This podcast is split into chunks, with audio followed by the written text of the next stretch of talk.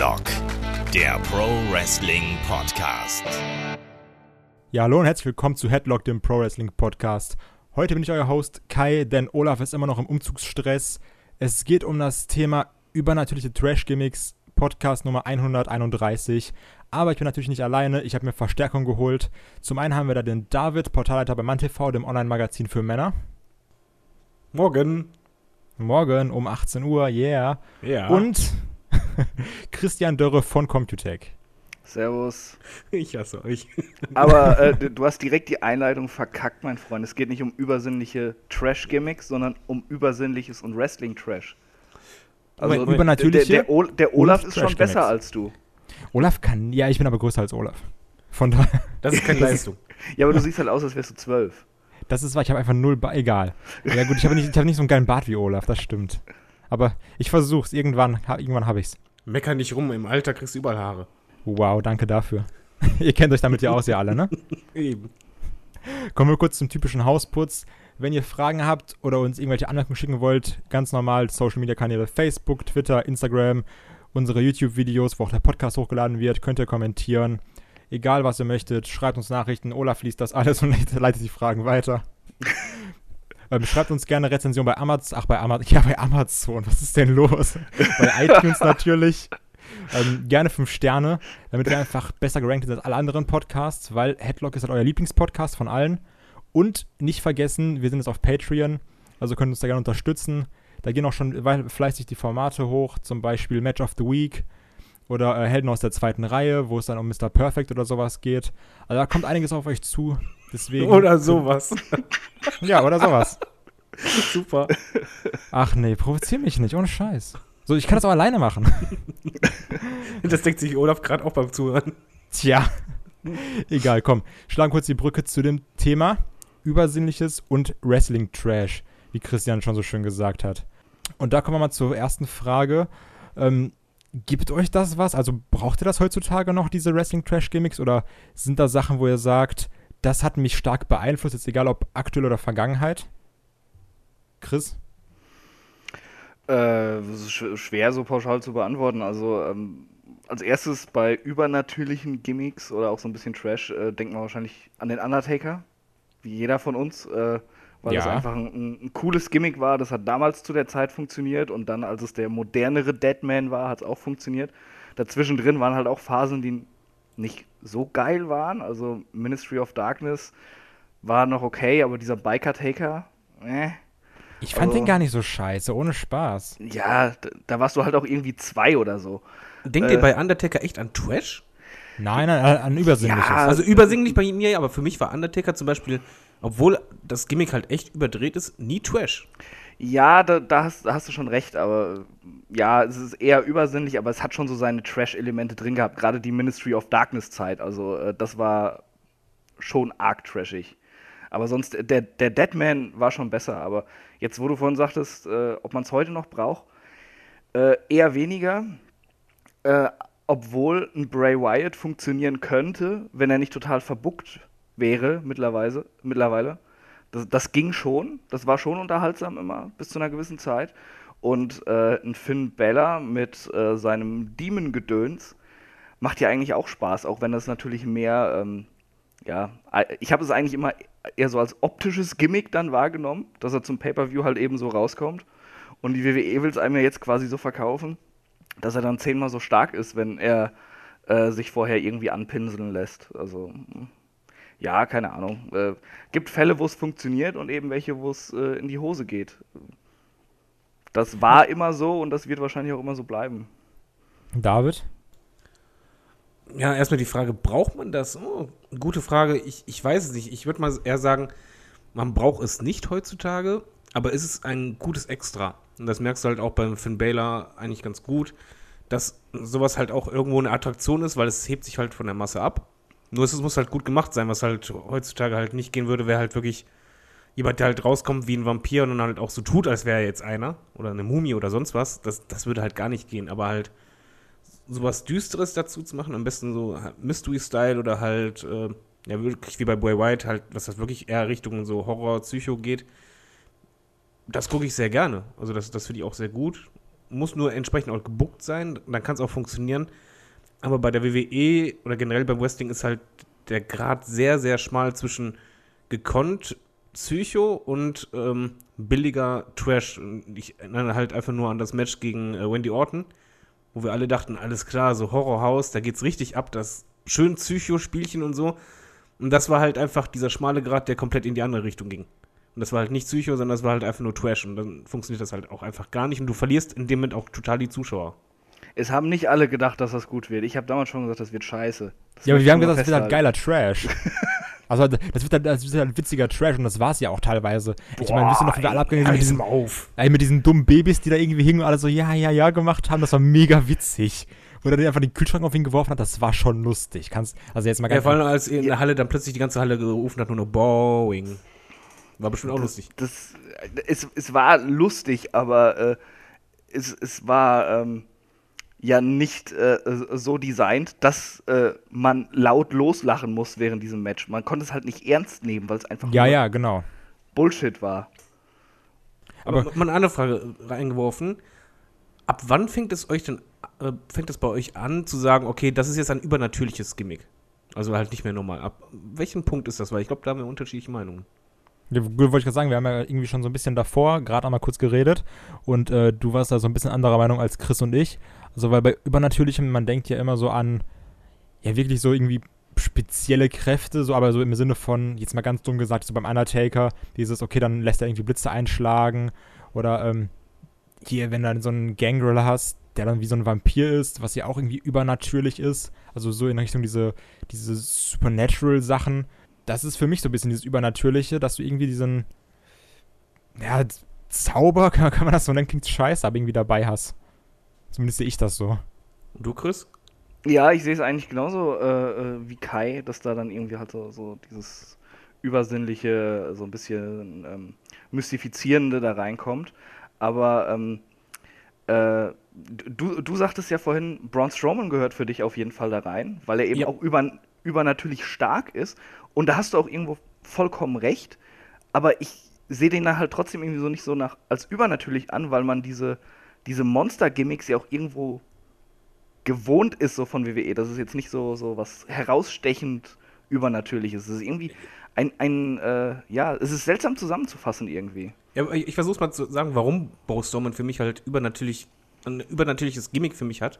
Es ist einfach nicht nur, dass er halt als Riese dargestellt wird und als Monster, sondern dass er halt Sachen macht, die halt andere Monster eigentlich nicht machen. Sagen wir zum Beispiel, Brock Lesnar verpasst ihn einen Suplex und er steht sofort auf. Ohne, ohne auch nur zu zuckern, wo du einfach denkst so, ach du meine Güte. Oder äh, beispielsweise das mit dem Krankenwagen. Also es ist halt echt nicht normal und für mich ist es halt auch nicht natürlich, somit übernatürlich von der Kraft her, dass ein Typ dahin geht und einfach den Krankenwagen umwirft. Also da- das sind halt für mich Sachen, die einfach für mich über dieses normale Monster hinausgehen und ihn in dem Moment auch einfach über alle Monster heben und zu einer Attraktion machen. Und dann ist es für mich ein übernatürliches Gimmick irgendwo. Ja, also, Also so meine Ja. Erklärung zumindest. also ich verstehe es schon irgendwie, aber das erinnert mich eher so ein bisschen an die Zeit, so nach dem Motto, ähm, wenn du sagst, okay, so 80er Jahre, so alle Wrestler sind irgendwie super, also sind so Superhelden. Daran erinnert mich das eher so ein bisschen. Wo, du dann, wo du einfach nur sagst, okay, da sind zwar ähm, dieses, wir machen dieses Larger Than Life nochmal ein bisschen. Einfach, okay, das sind halt Wrestler, die kämpfen, aber die sind krasser als alle Normalsterblichen. Das sehe ich halt auch irgendwie bei Braun Strowman jetzt so ein bisschen. Das sehe ich auch trotzdem bei einem Brock Lesnar irgendwie. Aber das ist halt für mich persönlich nichts Übernatürliches.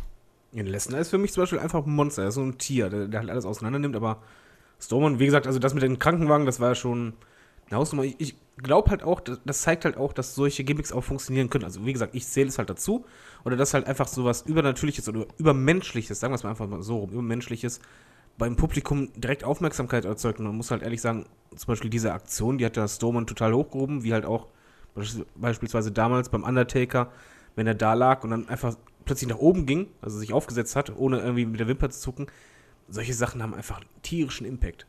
Aber ähm, nochmal ganz kurz dazu, weil, weil wir ja gesagt haben, Bezug zwischen früher und heute, oder auch wenn du es bei einem Strowman siehst, ähm, für mich ist es schwieriger heutzutage so einen übernatürliches Gimmick zu machen durch diesen Wegfall von Kayfabe. Also, weil das war ja auch irgendwie so, du hast da nicht einen Undertaker, ich meine, das wird heute noch beibehalten, aber du hast einen Undertaker nicht in 50.000 Insta-Stories oder bei Snapchat gesehen mit Hundefilter oder sowas. Und heutzutage siehst du dann irgendwie einen Bray Wyatt, der dann, keine Ahnung, im Pool rumschwimmt und lustige Lieder singt. Das ist auch so, ja, aber du bist irgendwie der übernatürliche Typ, der so ein bisschen crazy ist. Und, ähm, also, weiß nicht, stört euch das so ein bisschen mit diesem heutzutage ähm, dieser, dieser Fun-Faktor dabei, dass man immer sagt, okay, ich sehe ihn jetzt auf, so auf Social Media oder bei der Hausshow macht er das und das? Wie, weiß nicht, ist das bei euch auch so, Chris? Ja, überhaupt nicht. Das ist, äh, keine, keine Ahnung, ich, ich, kann mir gut vorstellen, dass es bei manchen Leuten so ist, aber äh, ich äh, habe da ganz einfach so den Bezug, wenn ich mir Raw angucke, dann, äh, dann sehe ich halt die Leute in ihren Rollen, ja, und was sie in ihrer Freizeit machen, ist mir egal. Also äh, ich, ich weiß ja auch, dass Jennifer Lawrence äh, äh, privat nicht hier äh, in den Hunger Games mitspielt. Ja? Dass sie da irgendwie durch den Wald rennt und mit Pfeil und Bogen irgendwo drauf schießt. Das ist mir ja auch klar. Von daher ist, ist, mir das vollkommen wurscht. Die können von mir aus so viele äh, Hundebilder oder bei den Divas dann Möpse-Bilder äh, posten, wie sie wollen. Das kratzt bei mir jetzt nicht an dem Charakter, den sie in den Shows spielen.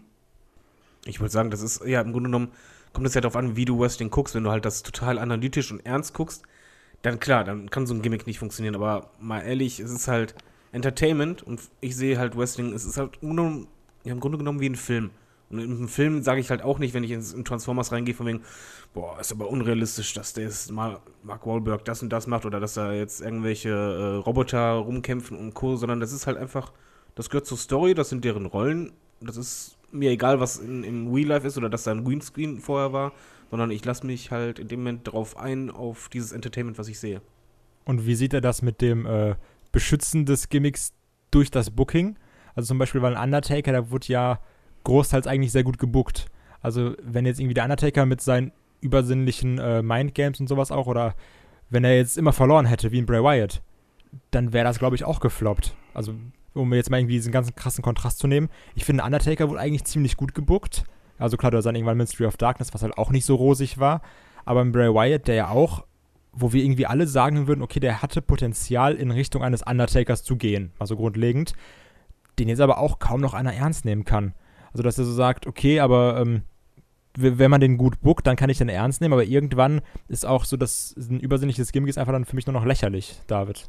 Ja, genau, das ist es halt bei Bray Wyatt, ist es halt Paradebeispiel, wo halt jeder dachte, okay, bei der ersten WrestleMania, jetzt hauen sie einen raus, jetzt pusht ihn, jetzt macht ihn wirklich zum Undertaker-Nachfolger, weil das Potenzial war halt da. Die Promos waren super, Charakter klasse, die Family hat super hingehauen, aber wie willst du halt jemanden als ähm, Gefahr darstellen, wenn diese Gefahr eigentlich immer verliert? Und das geht halt gar nicht. Also, das ist schon richtig. Bei, beim Undertaker war es halt sehr wichtig, dass er halt gewonnen hat. Und vor allen Dingen, erstmal hatte er halt Squash-Matches. Die hat er gewonnen. Dann halt gegen die starken Leute. Selbst wenn er dann später verloren hatte, sah er halt nie sch schlecht aus oder halt so, dass er halt keine Chance hätte, sondern dann waren meistens irgendwelche anderen Eingriffe oder Ablenkungen, etwa wegen der Urne. Das haben die schon sehr klug gemacht. Auch bei Kane damals, als Kane debütiert ist, den haben sie ja auch gepusht wie sonst was. Und das ist genau richtig. Du kannst halt ein Monster nur als Monster verkaufen, indem du es pusht. Genau wie Bo Strowman oder halt Brock Lesnar als Biester halt anzusehen sind. Äh, die müssen gewinnen. Du kannst die halt nicht die ganze Zeit verlieren lassen, dann kommen sie raus und sagen, ich zerstöre dich. Und du denkst einfach nur, ja klar. Ist das bei dir auch so, Chris? Ja, ja, ganz, ganz genau was, das, was David sagt. Äh, sowas kann nur funktionieren, wenn da vernünftiges Booking hintersteckt. Und äh, ich denke mal, dadurch, dass, also da der das Undertaker-Gimmick so viele Jahre funktioniert hat, hat er auch viel Glück gehabt, einfach irgendwie, dass er in gewisse Rollen auch reingerutscht ist und, äh, und auch Vince von Anfang an Fan von diesem Gimmick war. Denn wenn man sich so die ganzen anderen übernatürlichen oder, oder Trash-Gimmicks anguckt, die auch gerade zu dieser Zeit dann da rumliefen, äh, da wurden halt Sachen ausprobiert. Äh, ich glaube, glaub, da können wir auch gleich die Brücke schlagen zu eben übernatürlichen Gimmicks oder Trash-Gimmicks, die nicht funktioniert haben. Also ich denke zum Beispiel an Adam Bomb, falls der euch noch was sagt. Sagt mir gar nichts, aber ich, ich habe den als Kind geliebt, muss ich zugeben. Ich schäme mich, aber es ist wirklich so. Also was hat er denn gemacht? Also erstmal, der hatte halt, offiziell kam er halt radioaktiv verseucht halt raus. Er hatte halt immer so eine ähm, Schutzbrille auf und die Zunge, hat er wohl vorher irgendwie so einen farbigen Lolli oder so gegessen. Ja, und Die er hatte halt immer- grüne Augen, ne? Muss dazu sagen. Ja, ja. Durch die Strahlung. Er war halt so wie quasi, wie soll man sagen, so ein, so ein Superheld aus so einem Comic. So sah der halt ein bisschen aus. Du meinst, er war Radioactive Man. Genau, er war Wady Active Man und ähm, auf zum Atem. Ähm, es hat nur nicht funktioniert. Aber ich Also mochte der- ihn als Kind. Also der war eher kacke oder was? Der war eher kacke, ja. Also, also das Gimmick war halt total bescheuert angelegt. Dann, äh, er kam halt rein und hat halt so mit seinen Armen so, so eine Explosion geformt, während äh, an, auf der Leinwand da halt ein Atompilz zu sehen war und sowas. Das war halt unmögliche Scheiße. Äh, Aber Das hast du doch damals halt ganz häufig, dass irgendwie so, ähm, also ich finde sowieso damals aber halt noch mehr Gimmick-Zeit als heute. Da hast du ja klar, du hast halt zum einen wieder einen, den, den Steuerberater und dann hast du da nochmal den Bauarbeiter und den Polizisten und sowas. Ne? So ja, ein es muss halt bei- jeder einen Beruf haben. Ja, du hattest ja auch so einen Zahnarzt zum Beispiel, das war übel. Ja. Oh ja, Kane. Kane. Also bevor er zu Kane wurde, da äh, hatte Glenn Jacobs ja nicht so, äh, ja, ähm, so viel Glück mit seinen Gimmicks. Äh, es war ja nicht nur hier Dr. Isaac Yankem, heißt er, heißt er glaube Ja, ja. ich. Äh, er war ja auch bei irgendeiner kleinen Liga, war ja doch mal äh, die Christmas Creature und ist quasi so als wandelnder Tannenbaum aufgetreten. Ist echt, her- also was, was da teilweise los war.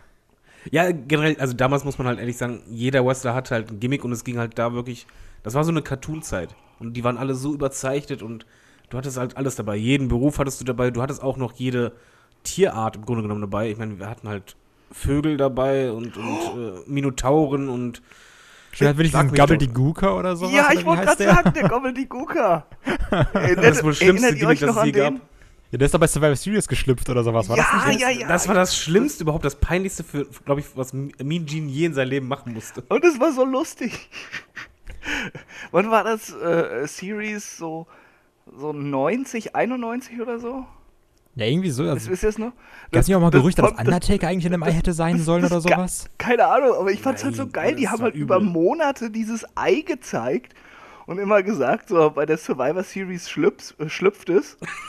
Und, und, und die Leute Dann ist es da, geschlüpft. dachten halt echt, da ist eine riesen Überraschung drin und es kam halt einfach ein Typ in einem schlechten Truthahn-Kostüm raus, Der da mit Mean Gene getanzt der hat. dann mit Mean Gene im Ring getanzt hat. Und die ganze Crowd war am Boden. Ja, und in diesem Truthahn-Kostüm steckte der Onkel von Eddie Guerrero. Wow. Ist, Alter.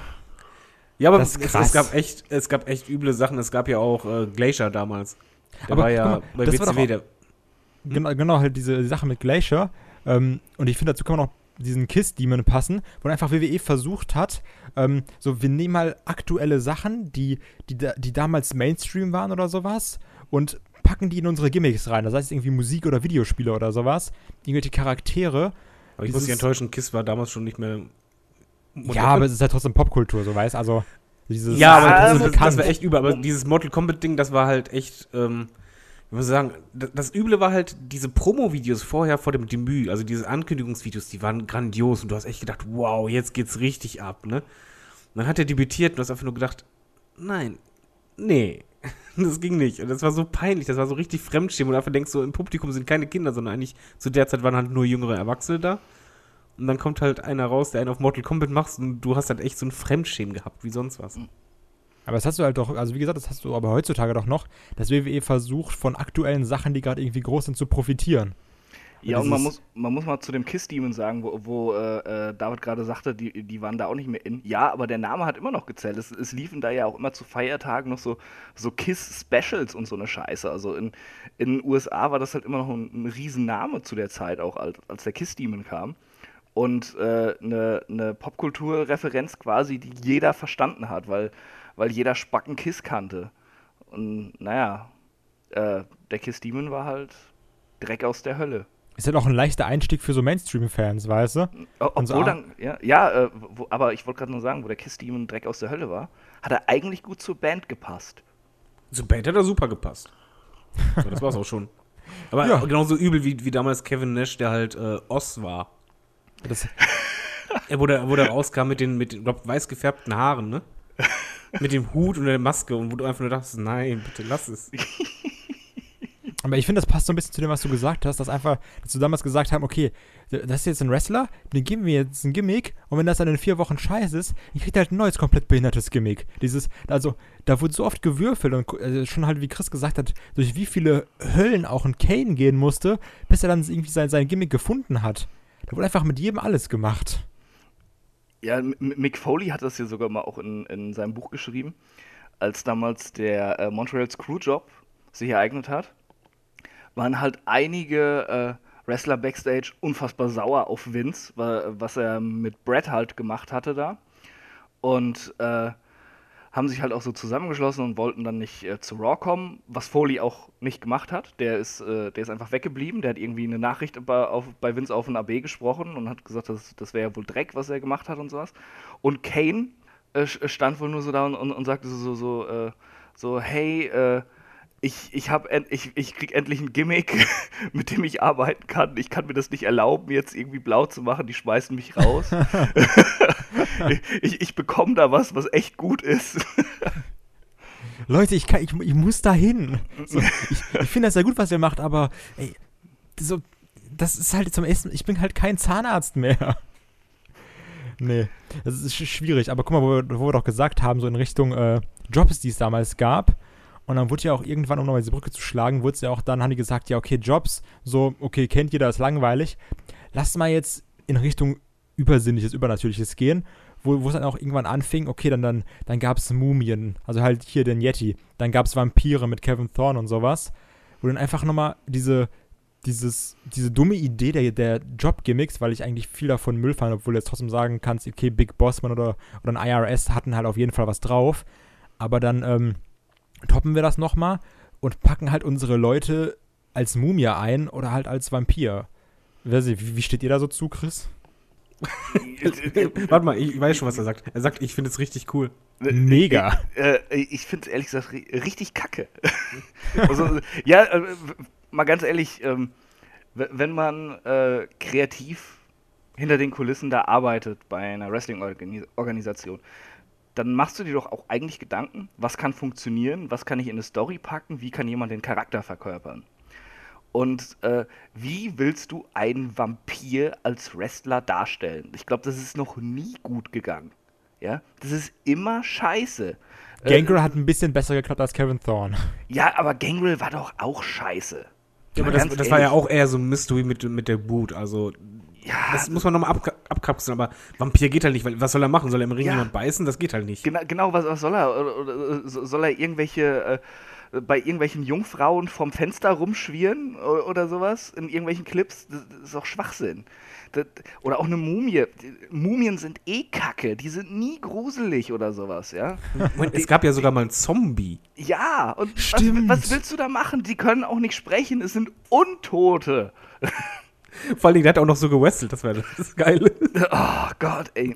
ey ich ich würde das richtig feiern, wenn man so ein äh, Kevin, also so ein Vampir-Gimmick so übertrieben aufziehen würde. Also so wirklich so über neun Monate, so mit Debüt und dann Royal Rumble und so. Also dass er richtig over ist und dann verliert er einfach im Main Event von WrestleMania, wo alle Leute zugucken, so wegen Knoblauch oder sowas. Und, also, und, und keiner sagt sowas. Wird einfach gepinnt, geht raus, tschüss.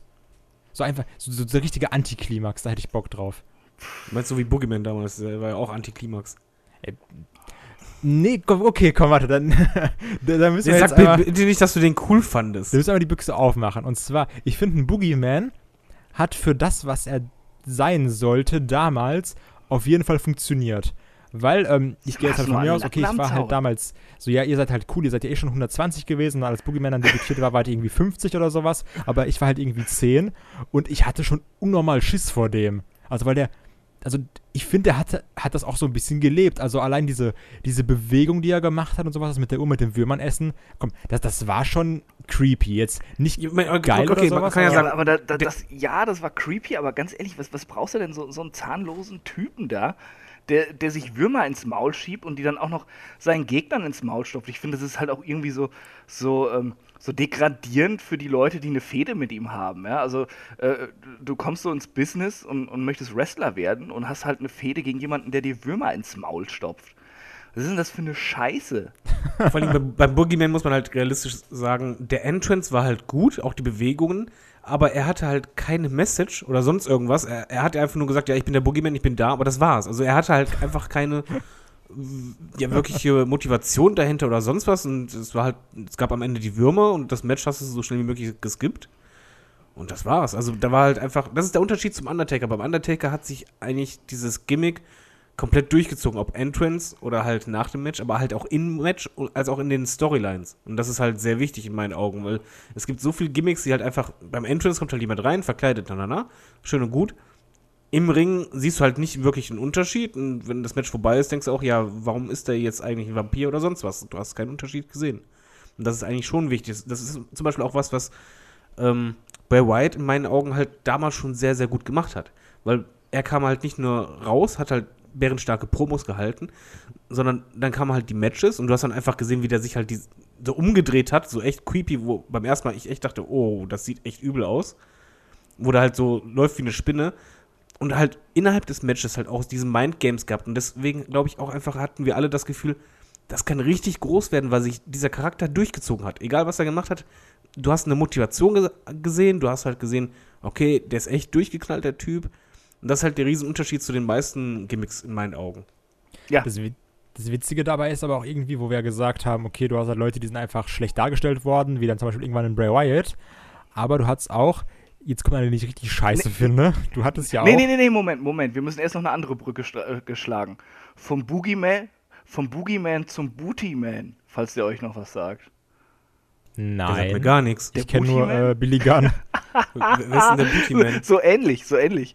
Äh, das war auch äh, der WCW Mitte der 90er, noch, noch äh, vor der NWO, wo, ähm, müsste vor der NWO gewesen sein, wenn mich nicht alles täuscht. Ich habe ein bisschen Angst, was wo, jetzt kommt. Wo, wo, Hogan halt so seine ganzen Kumpels zur WCW holen konnte, die dann alle dicke Verträge auch gekriegt haben, weil äh, halt alles gemacht wurde, was Hogan gesagt hat. Und äh, da hat er dann halt auch äh, Brutus Beefcake rübergeholt. Der durfte Stimmt, die aber. Waren richtig dicke, die beiden, ne? Ja, ja, und der durfte aber natürlich nicht das Brutus Beefcake Gimmick benutzen in der WCW. Und so wurde er zum Booty Man. was, ich, was, was, ich daran, was ich daran zeigte, er hatte so, so eine zerrissene Jeans halt an und beide Arschbacken guckten aus der Hose raus. Kai, das musst du unbedingt nachholen. Ey, warum macht man sowas? Und ich habe jetzt gerade noch einen Artikel aufgemacht dazu. Das hatte ich total vergessen. Sag mal, ich google jetzt auch mal. Seit, seit, ich muss aber ganz kurz googeln. oh mein Gott. Sein Finisher war das Heini, was dann halt ausgesprochen wurde wie Heini. Wisst ihr, so. Der, amerikanische Kinderwort für Hintern. Oh Gott, Alter. Ach ja. Was, aber warum macht man, also wer denkt denn so, das ist eine gute Idee? Also wer sagt das denn? Also Vince hat schon verdammt viele Sachen auch gemacht, wo er schon sagte, ey, gute Idee, wo wir dachten, nein und bei der WCW genauso, also ja, können wir das Thema wechseln? Man sieht halt einfach seinen Arsch. okay. Wow. Ist es nicht gut? Mega. Ich, ich, ich bin jetzt Fan.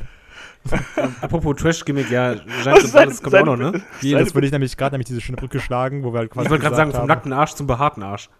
Oh, nicht schlecht, nicht ja. schlecht. Aber der wurde ja ähm, nicht mal so schlecht dargestellt. Ich meine, es war ja immer ein WrestleMania-Gegner von den Undertaker, ne? Also, das, das ist ja trotzdem eine Leistung. Dafür, ja, da scheiden sich generell die Geister, weil ich fand Giant Gonzalez damals mega als Kind. Also ich habe kenne nur aus der Retrospektive und muss halt sagen, dass es unfassbar lächerlich aussieht. Ja. ja Moment, also das Gimmick sieht lächerlich aus, aber ich fand ihn halt beeindruckend von der Größe und dass er sich trotz der Größe halt schnell bewegen konnte. Ja, aber generell, das Outfit, das war halt wirklich, wie gesagt, also wer auf behaart steht, der findet das toll. Ja, aber schnell bewegt hat er sich doch auch nicht, oder? Natürlich, guck dir mal das Mania-Match an. Also, wenn du das vergleichst mit, ähm, ach, wie heißt der, Great Kali, dann, dann siehst du einfach nur Giant Gonzalez, muss man echt machen, als Kontrast in WWN Network kann man das ja machen.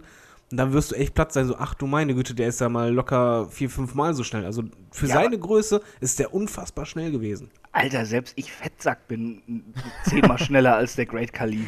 Ich wollte gerade sagen. Ja, okay, das haben wir halt 20 Mal. Also er war auf jeden Fall, von der Bewegung her fand ich, wie gesagt, guckst dir an, war das schon einer, wo du sagen könntest, okay, eigentlich hätte aus denen was werden können. Ich weiß nicht, warum nichts mehr wurde, wahrscheinlich wegen dem komischen hautengen Anzug mit den Haaren Ja, aber überall. der war doch auch wrestlerisch total limitiert. Also ich, ich habe das Match auch mal gesehen, das war doch furchtbar. Ja, natürlich ist er limitiert gewesen, aber wie gesagt, einfach nur im Vergleich zu Great Kali.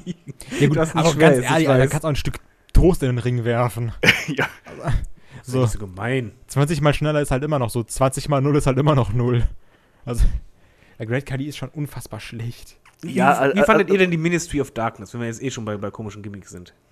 Ja, der Chris hat ja gesagt, er findet die scheiße. Ich habe nicht gesagt, dass die scheiße Also nein, war. er findet sie trashig, okay, sagen Sie Ja. trashig. Es, es, es war trashig. Also ich, ich, ich mochte die Undertaker-Version in der Ministry of Darkness eigentlich ganz gerne, weil sie das Gimmick brauchte Veränderung, gerade ähm, wo dann auch äh, neue Stars eben da waren. Und äh, du konntest den Undertaker natürlich sehr geil als Antagonisten aufbauen. Da fand ich dann dieses, dieses Düstere, was ja schon sehr ins Okkulte ging, dann Oh ja. eigentlich ganz cool. Ähm, auch die, diese, diese äh, Kreuzigung und sowas, dann äh, fand ich eigentlich ziemlich lässig. Aber äh, das Problem war halt, dass sie dem Undertaker auch absolute Nulpen an die Seite gestellt haben. Das war halt nicht dieser böse, ernstzunehmende Kult. Das waren halt Viscera und, und Midian und äh, ich, ich glaube äh, hier ähm, äh, Bradshaw war noch dabei, ne? Die APA war, war doch dabei, oder nicht? Ja, gut, aber Äh, APA äh, ist doch. Edge ist doch und Christian haben auch Ja, aber das geholfen. waren doch auch Jobber in dem Ja, Moment, Sinne. Moment, Moment. doch Edge und Christian haben ihnen auch geholfen. Ja, dann hinterher, aber ganz ehrlich, das, war kein ernstzunehmendes Stable. Und Also halt dann, dann wurde dann Ja. auch noch der Undertaker wurde ja quasi noch als Führer dann da abgesägt und sowas. Das, das war einfach, ja, äh, zu undurchdacht. Da- Du hast halt auch sehr viel kurzfristiges Booking gehabt. So, dass dann, das, hast, das merkst du der Attitude Era halt an allen Ecken und Enden an, dass du sehr oft hattest so, hey, äh, ich habe die Idee, wir machen so, so ein okkultes Stable. Und dann sagt einer, ja, yeah, geile Idee. Und dann bereiten sie das vor und es läuft für drei, vier Wochen und dann so, fuck, wie sollen wir das eigentlich weitermachen?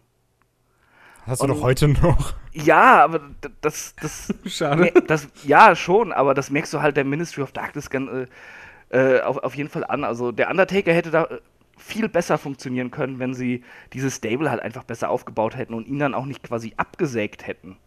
Aber das, sagen wir mal so, das Gimmick an sich war gut, die Idee dahinter auch, die Umsetzung nur nicht. Obwohl Ja. sie auch wirklich äh, viele doch sehr düstere und makabere Momente vorgebracht hat. Halt, wie du schon gesagt hast, diese Kreuzigung und sowas. Das ist ja, äh, Ja, es war schon geil. Moment, das mit dem Big Bossman, das war das heftigste. ja, stimmt, wo da einfach irgendwie da, da, am, wirklich am Seil aufgehängt wurde, ne? Also richtig gehängt wurde quasi. Ja, also er wurde hinten äh, am Rücken, wurde das Seil befestigt, aber es wurde halt ähm, vermittelt nach dem Motto, wir hängen ihn gerade und er stirbt. Also er hat auch gezappelt und dann irgendwann hing er nur noch so da. Ist halt, na, ist schon. Das waren noch Zeiten. na, da, damals war alles besser. Da, da hingen die Leute noch vom Käfig runter. Wurde nicht auch Stephanie McMahon so halb geopfert mal irgendwie? Ja, die wurde gekreuzigt. Genau. Äh, ja, aber, aber Stone Cold doch auch. das, das war mega. Also das fand ich bei, äh, bei Steph noch besser als bei Stone Cold, muss ich zugeben.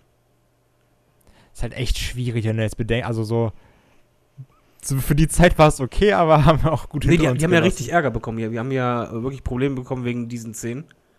Äh, das ging halt wohl den Leuten, gerade halt Amerika, wo halt äh, sehr viel christliche. Am besten so in Extreme Texas im Bible Belt machen, weißt sind. Kommt super. du? Mega, ich habe eine Idee. Ja, also, ja. Aber äh, ich meine, es gibt ja auch Gimmicks, die, die gut funktioniert haben. Wir sind da jetzt nur bei den schlechten. Ja, und lass uns doch auch noch ein bisschen bei dem schlechten Zeug bleiben. Es gibt einfach zu viele lustige Sachen. Ich würde mal ganz gerne den größten Flop ansprechen. Also wirklich, das ist eine Sache, die kennt fast jeder. Und zwar, ich weiß gar nicht, ich glaube, es, es müsste auch WCW gewesen sein.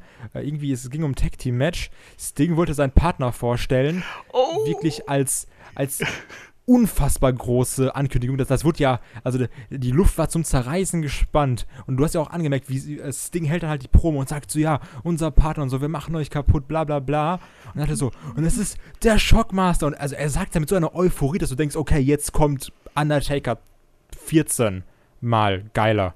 Und dann kommt halt dieser dickliche Mann mit dieser Sturmtrupplermaske, sag ich mal, und fällt einfach hin und verliert drauf. die Maske. Und das ist einfach. Und schon so, de, der, der Charakter war gerade da und direkt war, okay, Lachnummer. Ja, aber das, das Geilste ist du musst ja das ganze Ding halt sehen, weil vorher haben sie sich die Teams ja richtig so rebelliert. Das war richtig so Wut und Hass dabei, Aggression. Und dann kam der Typ, stolpert erstmal und dann erstmal dieser Helm, der halt mit Glitzer voll ist, was ja schon schrecklich ist. Dann setzt er das Ding auf, dann redet der mit dieser verstellten Stimme, die halt sich total behindert anhört. Und dann muss halt darauf achten, so Sid Vicious und so, die, die beömmeln sich vor Lachen. Ne? Die können sich das Lachen und, das Grinsen nicht verkneifen. Das ist göttlich. Also ich, ich denk mal, mal, ehrlich, wie oft habt ihr das gesehen? Also diesen Entrance. Ich habe mir diesen Entrance, glaube ich, auf YouTube, ohne zu übertreiben, mindestens 50 Mal angeschaut.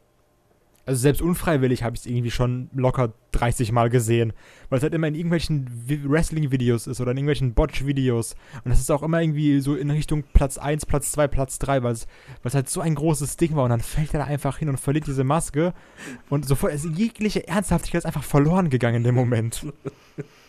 Aber äh, Sting hatte ja eh immer so, so ein bisschen äh, Probleme mit, seinen, mit der Auswahl seiner Partner. Sag es bitte. Bitte sag das, woran ich denke. Erinnern wir uns nur an sein Bündnis mit Robocop. Danke. Das kann Kai wahrscheinlich gar nicht wissen, oder? Ich wollte gerade sagen, ich, ich, ich bin aber, my, my body is ready, also. Oh, du hast was verpasst. Du hast was verpasst. Erzähl du, Chris. Ja, Chris erzähl Äh, ja, die, die Robocop-Filme kennst du aber, Kai, oder? Ja, die kenne ich. Halb Mensch, halb Maschine, Gesetzeshüter der Zukunft und so. Ja, Robocop halt. Ja, äh, also Sting hat halt eine Fehde mit Ric Flair und hatte sich wohl so ein bisschen verletzt, sollte aber trotzdem antreten in so, so einem, äh, äh, ich, äh, äh, in irgendeinem Cage-Match war das, glaube ich. Und, äh, Nee, es gab doch einen Käfig vor dem Ring, oder nicht? ja, oder vor dem Ring, genau. Da war ein Ir- kleiner so Käfig war vor dem Ring. Ich weiß es nicht mehr genau, ey. Das, das ist halt ewig her, dass ich mir das mal angeguckt habe und konnte es halt nicht fassen. Das kannst du kaum verarbeiten. Und dann äh, irgendwann kam halt Robocop zum Ring und äh, Moment, hat- hat- aber er kam ja natürlich so langsam wie im Film daher. Ja, Also natürlich. dieser langsame Robotergang. es hat halt gefühlt zwei Stunden gedauert, bis er da war, um Sting aus diesem Käfig zu befreien. Also so ein Randy Orton quasi. Ge- Genau, und dann halt wirklich so wie so im Film nimmt der die Käfigtür, reißt die raus, ne? Und dann das Ding voll am Provozieren, so, boah, und die Kommentatoren voll am Ausrasten, ja, das ist Robocop, oh mein Gott. Und, Und- die und das- Crowd, das absolut Totenstille. war, die, die Four Horsemen sollten eigentlich flüchten, aber sie sind halt so ganz langsam aus der Halle auch nur gegangen. das, das ist halt, Ah, der kriegt uns eh nicht. das, das, das musst du dir mal angucken. Das, äh, Das ist, ist super. unfassbar lustig. Aber das klingt doch auch wieder nach so einem Fall von WWE will irgendwie auf gerade einer Mainstream-Welle mitschwimmen. Das war WCW. Aber also halt, oder halt eine Wrestling-Promotion, sagen wir es halt so. Will auf irgendeiner Mainstream-Welle gerade mitschwimmen. Ja, das Ja, kann die WCW war ja total gut auch sinnlos. mit Dennis Rodman und sowas dann, das- was eigentlich auch zu Wrestle Trash gehört. Ja, wobei man muss halt einfach sagen, wenn, wenn du auf eine Welle mitschwimmst, dann solltest du halt zumindest irgendwie eine Voraussetzung schaffen, die halt auch funktionieren kann. Aber du kannst halt nicht einen Roboter nehmen, der halt so langsam ist wie, wie ein. Panzer und dann zu sagen, ja, komm, den packen wir mal bei Wrestling rein, wo es halt um Geschwindigkeit auch irgendwo geht. Und das war, ähm, ja, das war schon Situationskomik. Passt jetzt nicht so ganz dazu, aber wo du halt gerade sagst, dass man irgendwie, wenn man was Mainstream-artiges nimmt, das in die Situation reinpassen soll, ähm, hier, fuck, Mr. T. Das, das war so ein Moment, wo es halt gut gepasst hat, fand ich. Du hast halt jemanden ähm, mit Mainstream-Attention genommen, wo du aber gesehen hast, okay, das hat auch gezogen wie sonst was. Also, und ich habe mir halt wirklich, äh, das hat Zuschauer gezogen wie sonst was. Das ist halt äh, kein Robocop. Richtig, das waren halt normale Sachen. Aber ich kann mich jetzt zumindest an kein Mal erinnern, wo halt so ein übernatürliches Gimmick benutzt wurde aus der Modezeit halt, das dann reingebracht wurde, um auf der Welle zu reiten, was funktioniert hat. Ich kann mich echt nicht dran erinnern. Nee, Kein wirklich, eher, eher nicht. Aber es gab ja auch noch ähm, nicht nur so düstere Sachen und so weiter, es gab ja auch noch Superhelden. Können wir da noch drauf kommen? Uh, ich glaube, Superhelden ist auch ein schwieriger Grad, ne? Weil, äh, also ich glaube, das ist ein schwieriger Grad zwischen Trash und gut. Also, wer fällt euch dann als erstes ein, David? Ja, äh, Hurricane. Also das, das ist so ein Paradebeispiel in meinen Augen, wie man halt ein Gimmick nehmen kann, was eigentlich total lächerlich ist, aber es so verpau- äh, verpackt und verkauft, dass es halt funktioniert. Und zwar, indem man es halt nicht ernst nimmt. Also der Hurricane war halt super. Ich fand den zur Attitude-Zeit super unterhaltsam. Ähm, auch Das die, war die doch ganzen. nach der äh, also, Attitude-Zeit. ja, oder? nach der. Ihr wisst ja, dass ich Attitude-Zeit ist für mich immer ein bisschen länger. Ach so, okay. Also dann später so mit, 2014. Ja, als, er- als er dann halt die, Storyline mit, mit Zwok hatte und so tolle Oh, das ist grandios. Wo, wo du dich weggeschmissen hast. Und, oder auch, auch so Szenen wie bei, äh, beim Royal Rumble, wo er halt in den Ring kommt, da ist dann Stone Cold und Triple H. Und der will beiden zeitgleich einen Jokesam, äh, Jokesam verpassen. und die gucken sich nur an. So, machst du? Ja, ich mach. Und dann hauen sie den einfach raus. Und das halt, das hat halt funktioniert, indem man halt dieses Gimmick genommen hat und ab und zu halt das halt ein bisschen ernst genommen, so spaßig und dann aber wieder total lächerlich gemacht hat und das war halt unterhaltsam. Dann funktioniert das. Aber, aber du musst halt ein Gimmick, was halt lächerlich ist, übernatürlich, aber lächerlich, musst du auch als lächerlich verkaufen. Sonst klappt es nicht. Siehst du das auch so, Chris? Ja. Äh, gut. da- da- das, äh, ja, da, da braucht man nicht mehr äh, so, so viel sagen. Das, das war halt so ein bisschen Dekonstruktion äh, eines Superheldencharakters. Das hat aber gut gepasst, das hat auch Spaß gemacht, das hat, äh, das hat, äh, ähm, wie hieß er, Shane Helms? Greg Ja, nee, ja, genau, Shane Gregory Helms, ja. Keine Gregory, Ahnung, wie er, wie er echt heißt. Äh, hat er das gut verkörpert, äh, hat, schon, hat schon Spaß gemacht, kann man machen. Man braucht ja auch schon mal so ein paar alberne Comedy-Gimmicks. Ähm, Das ist gut. wo, wo wir aber auf jeden Fall noch drauf eingehen sollten, wo wir gerade auch bei äh, ganze Zeit bei Gimmicks waren, die nicht ähm, hingehauen haben, was wir, was wir nicht vergessen dürfen, ist der Dungeon of Doom. Das sagt mir gar nichts. Sagt dir das irgendwas, David? Ähm, ja, ich, ich bin auch relativ raus. Also, äh, Kannst du den Booty Man toppen? Ich glaube nicht. äh, ne, nein, es kann den Bootyman eigentlich ni nicht toppen. Nichts kann den Bootyman toppen. Also bitte. Äh, Nicht mal der Arsch guckt aus der Undertaker. Hose.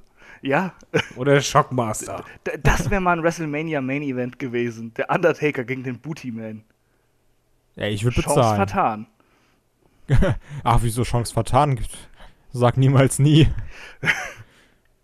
Aber was war denn der Dungeon of Doom? Der Dungeon of Doom war halt so, so, so ein Stable an übersinnlichen Monster-Kreaturen, die eigentlich nur erschaffen wurden, damit Hulk Hogan in der WCW immer irgendeinen äh, Heel-Gegner hat.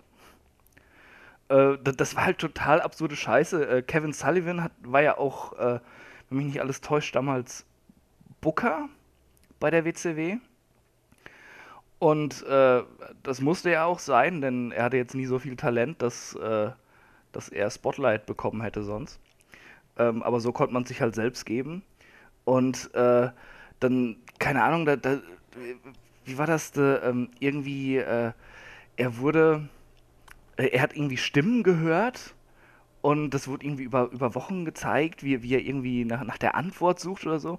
Und dann hat er den Master gefunden, der ihn zum Taskmaster gemacht hat. Und zusammen haben sie dann dieses Stable aufgebaut, Dungeon of Doom, wo halt dann äh, äh, Zodiac, ähm, eben der Taskmaster, äh, Yeti, Shark, Kamala und Leprechaun und so ein Scheiß drin waren. Ey, die Namen einer sind Ja, so, das- ja klar, wer, wer auch sonst. Das war halt einfach nur Dreck. Das war eine Ansammlung von meist relativ äh, schwergewichtigen, auch sehr oft untalentierten Monstern, die halt Hulk Hogan zum Fraß vorgeworfen wurden. Und das ist halt das Trashigste, was du dir vorstellen kannst, wenn du dir diese Backstage-Segmente anguckst oder so, wo halt so wirklich so, äh, so, so, so Kinder-Horror-Shows, falls dir das was sagt, wo dann halt so, so, so, keine Ahnung, so ein Thron aus Pappmaché steht und sowas dann. Das äh, Ja, das Set sieht auf jeden Fall ein bisschen aus wie Lila Launebär-mäßig. ja, tatsächlich, ja.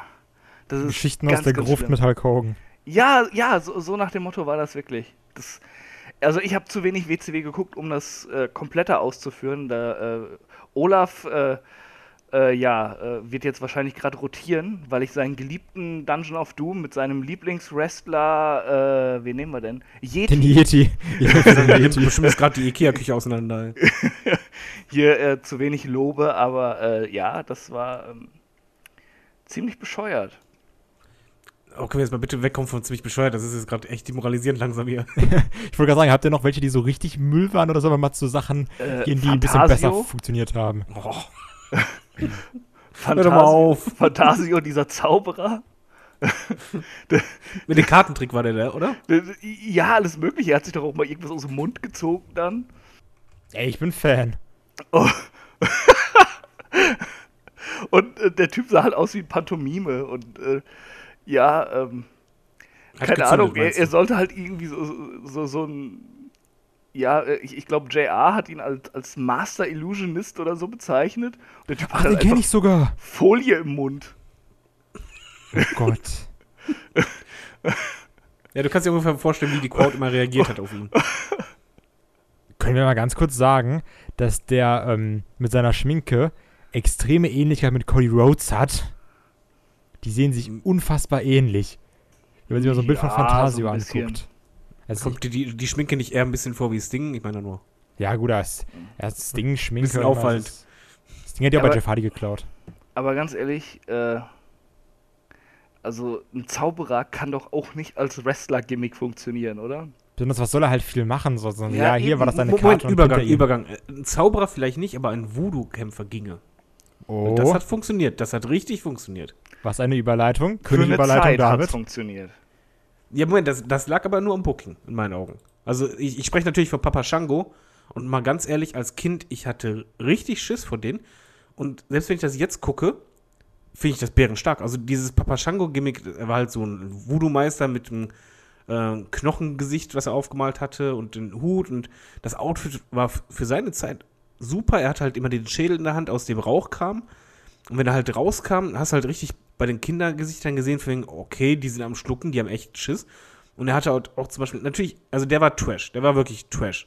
Aber verdammt guter Trash. Ich fand zum Beispiel die Fehde mit Ultimate Warrior, will ich halt nie vergessen, die war grandios von der Umsetzung her. Also wirklich, was dieses Gimmick angeht, da war es halt so, dass er mit seinen Voodoo-Kräften einen Ultimate Warrior quasi niederringt. Und dann hatte äh, Ultimate Warrior plötzlich irgendwann einen Krampf im Ring.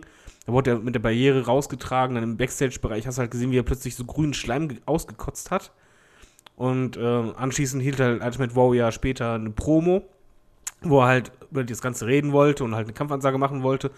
Und plötzlich, ohne dass halt einer irgendwas vorher vorhersehen konnte, hast du halt nur gesehen, wie ähm, von der Stirn aus plötzlich so ja, grünes Blut lief über sein Gesicht.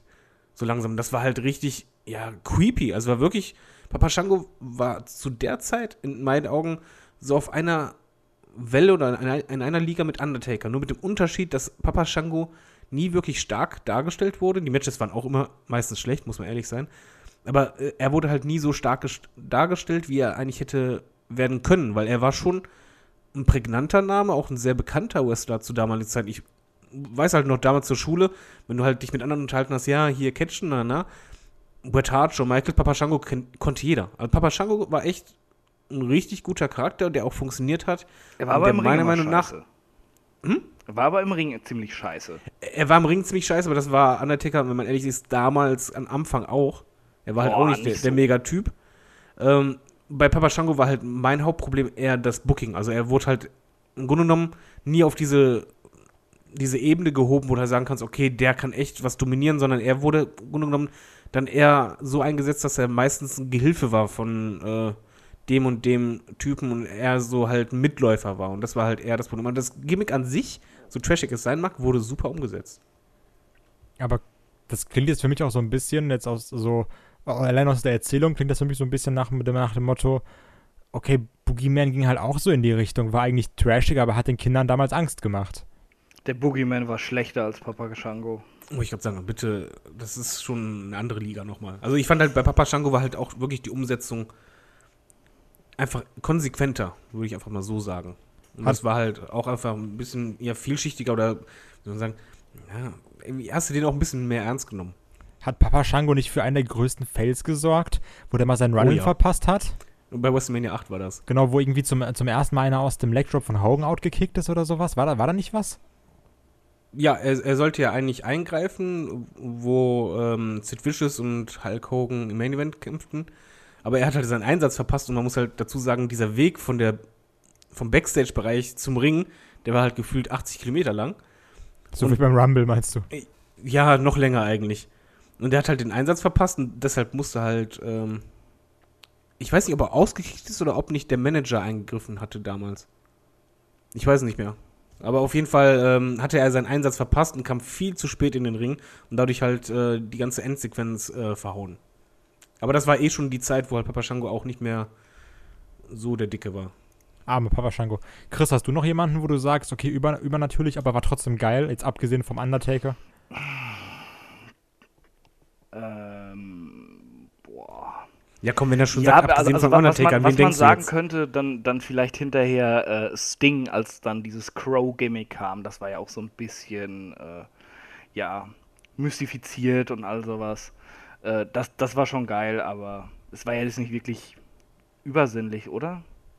Ich würde schon sagen, doch ein Bisschen bisschen war das schon halt. übersinnlich.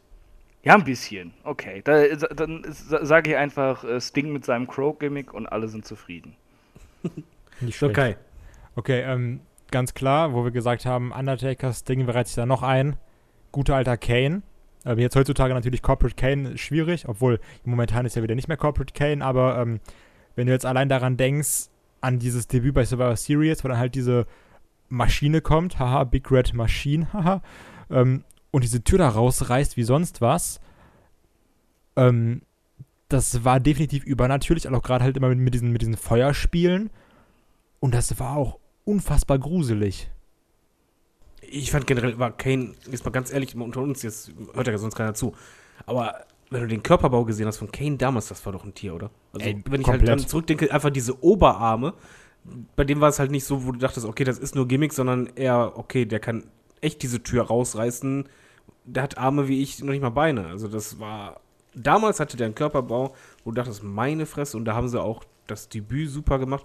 Und Kane ist auf jeden Fall übernatürlich. Also nicht nur, weil er halt sehr stark war, sondern halt die ganze Storyline mit dem Verbrennen und dass er halt Flammen erzeugen kann, wenn er möchte und, und so. Und da gab es ja auch ganz viele äh, Sachen auch mit Paul Bearer und Paul Bearer ist tot, der irgendwie tausendmal gestorben ist im Laufe von Storylines. Durchaus. Also Kane und ist auf jeden Fall übernatürlich. wurde. nicht? Ja, aber jetzt mal, aber ehrlich, Kane ist doch übernatürlich. Also Ja, Kane ist geil. Also ich, ich meine auch später, da gab es ja, wo er dann auch selber nicht mehr die, die äh, Maske hatte, sondern wirklich irgendwie so nach dem Motto Big Red Machine, da gab es ja auch immer, da wurde immer wieder diese Feueranspielung gemacht, dann ist er irgendwo aufgetaucht.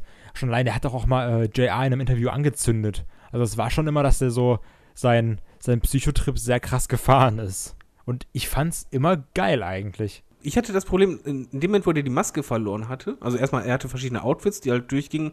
Ich glaube, der zweite oder dritte, das war mit Abstand das Beste, wo er halt wirklich mega gefährlich aussah. Und in dem Moment, wo er die Maske abgenommen hatte, war ganz, ganz viel von dieser Magie für mich weg.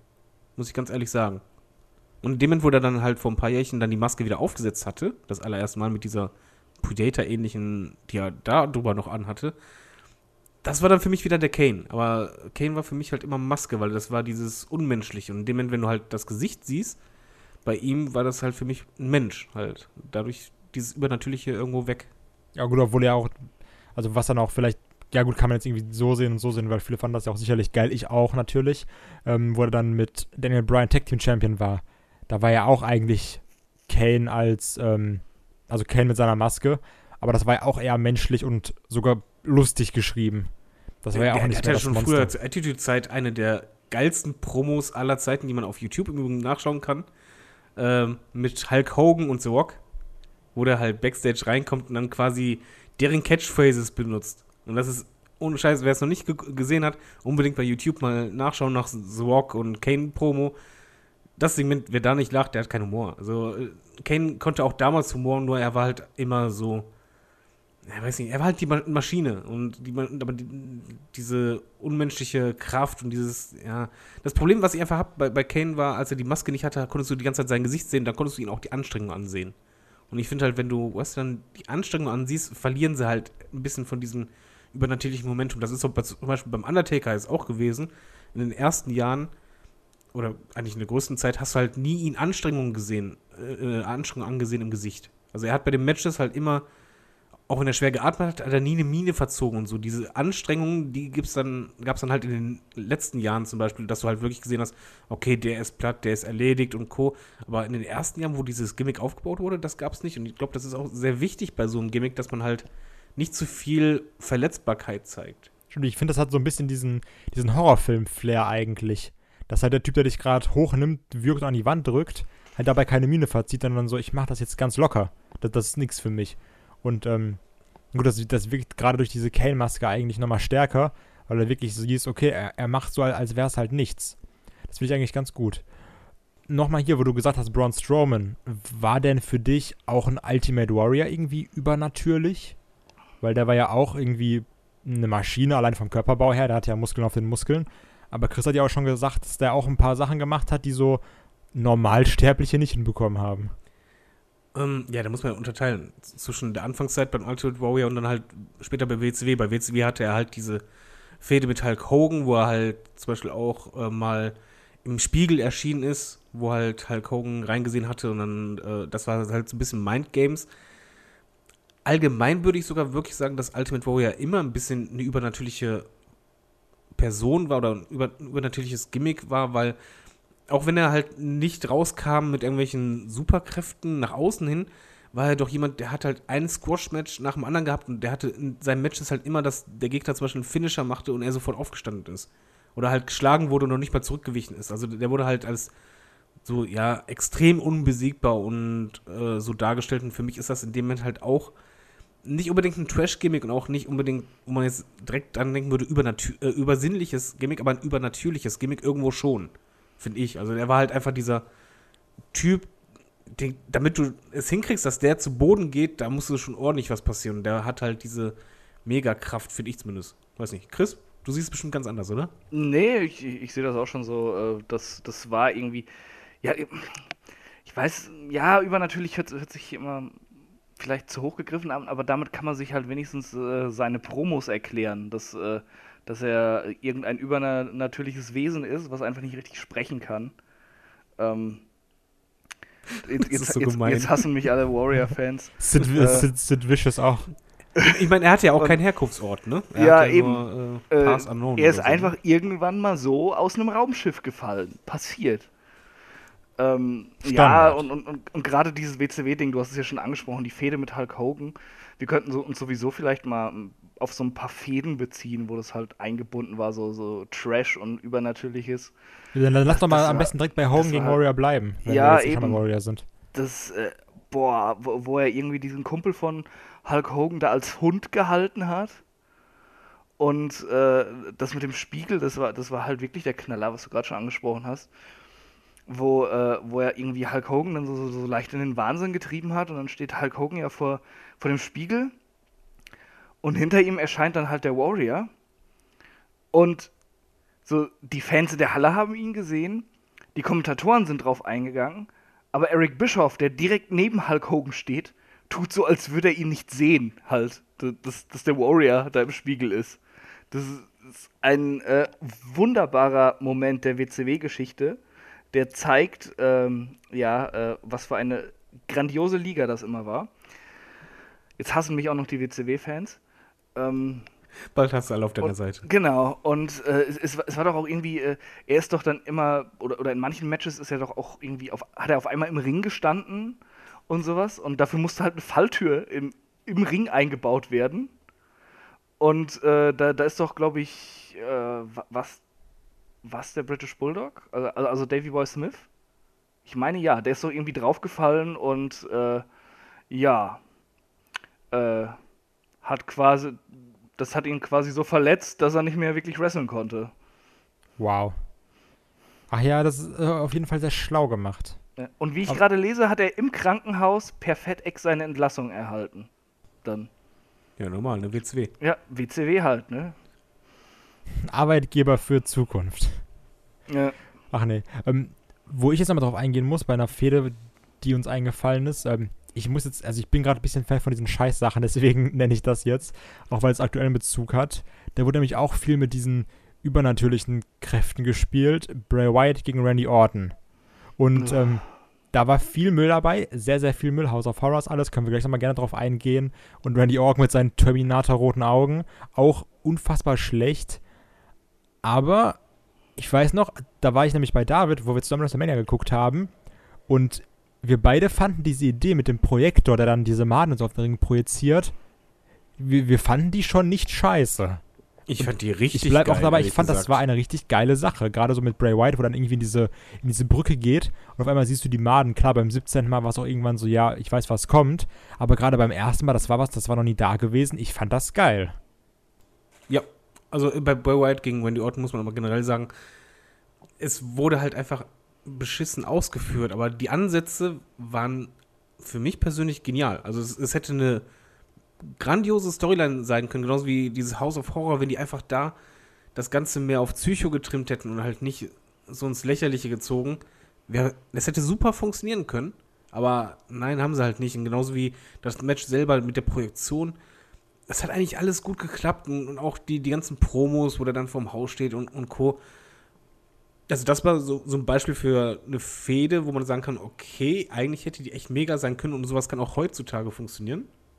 Nur halt die Umsetzung war halt, ja. Ja, also das Problem gerade bei dieser Projektion äh, war halt einfach, dass es keinen Payoff gab.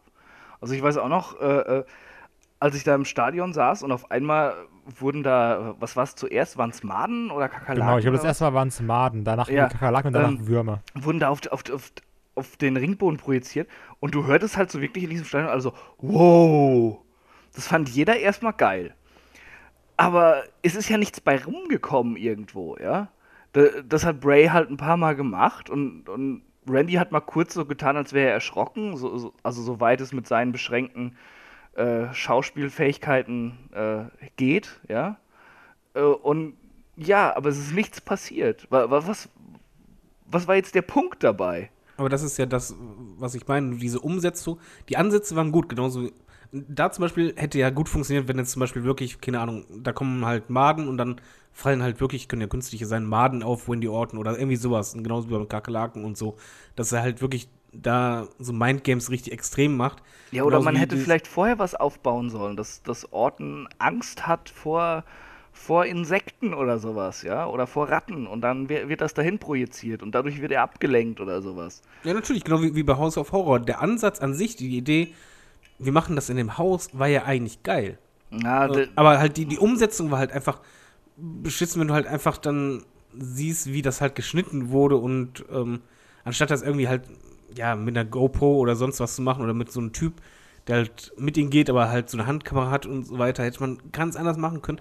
Aber wie gesagt, das zieht sich ja komplett bei der Fehde durch. Also die Ansätze waren ja alle gut. Die, Mm. Nur die Umsetzung war schlecht. Man hätte das aber echt gut machen können. Aber das zum Beispiel bei WrestleMania, wie du halt schon sagst, das sehe ich genauso. Ich fand halt das Ding total genial, weil es war was anderes, aber es war halt einfach, wenn da jetzt noch was gekommen wäre, und das hätte man mit irgendwelchen Ängsten mit von Randy Orton gespielt oder sonst irgendwas, das wäre grandios gewesen. Das wäre auch so ein Moment gewesen, den du halt so schnell nicht vergessen würdest. Und generell finde ich halt auch so bei übernatürlichen Storylines gibt es halt viele Momente, die du halt nicht so schnell vergisst. Weiß nicht. Bleiben wir bei der, bei der Fehde oder gehen wir zu einer anderen? Also ich würde, weil ich muss sagen, ich fand in der Fehde einfach Randy Orton unfassbar scheiße. Also ist das so, das ist so der alte Randy Orton, weißt du, wenn du jetzt wirklich für Randy Orton House of Horrors machen würdest, dann würden da drin irgendwie Moves sein, wo er einen Bump nehmen muss oder dass er irgendwie junges Talent overbringen muss. Das wäre so ein House of Horrors für Randy Orton heutzutage. So einfach nur mal ein bisschen äh, Kritik üben. Aber auf der anderen Seite, wo es halt auch um eine übersinnliche Storyline gab, mit einem mit Randy Orton, die ich unglaublich gut finde, ist äh, Randy Orton gegen Undertaker wo halt quasi noch der junge Randy Orton da ist, wo dann auch ein Undertaker seine Mindgames macht und im Spiegel auftaucht und immer wieder da ist und, und Randy Orton sieht den halt überall, guckt dann nochmal hin und dann ist ein Undertaker nicht mehr da.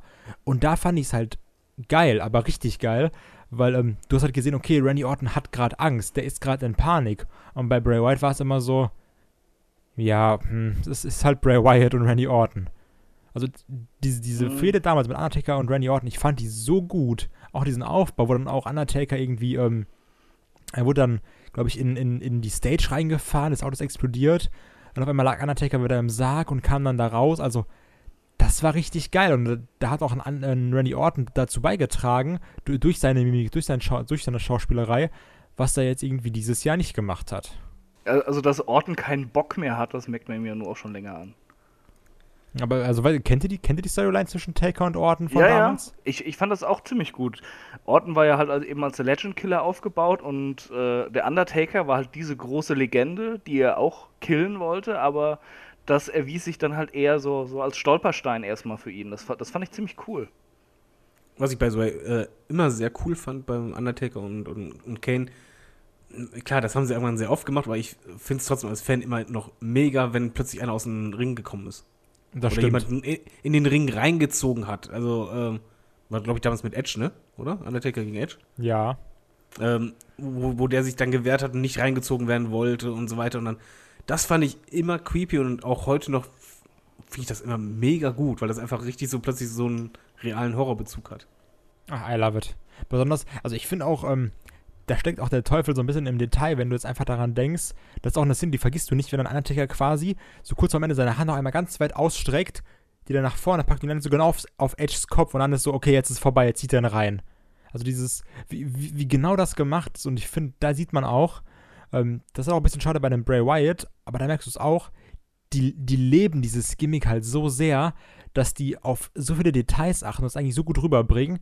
Deswegen muss ich auch, ich, deswegen finde ich auch irgendwie schade, wie jetzt auch im Bray Wyatt aktuell noch ein bisschen ist, ähm, mit diesem Sister Abigail-Ding, was ja auch von Anfang an, Hallo Shockmaster, komplett lächerlich ist. Oder, also, ich glaube, es gibt keinen, der, der sagt, nee, Sister Abigail finde ich geil. Oder geht's euch irgendwie da anders, Chris? Ja, da fragst du genau den richtigen, ey. Ich bin äh, Fan.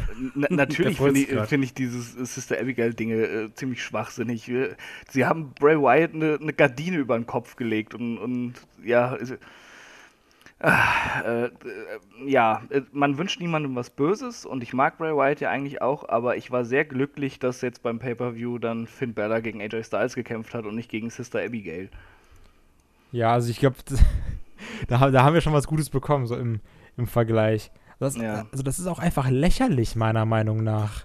Natürlich. Ja, es wirkt vor allen Dingen wie eine Kopie. Also es wirkt ja wirklich, als wenn die sagen, Moment mal, bei Finn Balor klappt es ja marketingtechnisch, dass wir sagen, okay, eigentlich repräsentiert er zwei Charaktere. Machen wir dasselbe doch bei Boy White genauso. Und so kommt es mir halt persönlich vor, deswegen habe ich mega Problem damit gehabt. Aber sind wir also, aber dieses Sister Abigail-Ding, das, das hätte man ja auch wirklich komplett übernatürlich aufziehen können. Dass du, also für mich hätte eine Sister Abigail sowas sein können wie ein Paul Bearer zum Beispiel.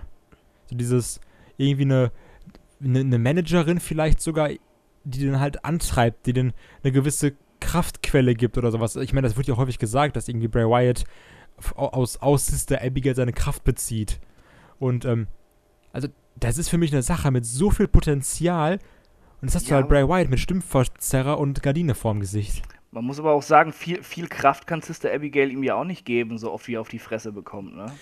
Ja, das ist richtig, aber ich glaube, darüber kann man nochmal hin, hinwegsehen. Also ich, ich finde auch, wenn man da jetzt zum Beispiel eine Frau genommen hätte, die halt echt irgendwie ein creepy Outfit hat oder sonstiges und halt irgendwann mal plötzlich im Match erscheint und dann irgendwie eine Auswirkung hat, dann wieder verschwindet beispielsweise und halt also psychologisch das Ganze macht, es hätte so viel Potenzial, aber es ist halt wie bei allen mit Bray Wyatt, alle Sachen mit Potenzial werden verhunzt, mal ganz ehrlich. Also ich habe noch keinmal erlebt, dass halt irgendwas mit Potenzial komplett gut durchgezogen wurde, genauso wie die Fehde damals Bray Wyatt gegen John Cena der Ansatz war ja echt gut. Also gerade dieses von wegen, ähm, ja, hier, ich, ich lock deine böse Seite hervor und Co. und du bist es immer eine tolle, nette Superstar, aber ich schaffe es halt, das rauszukriegen durch Mindgames und Co.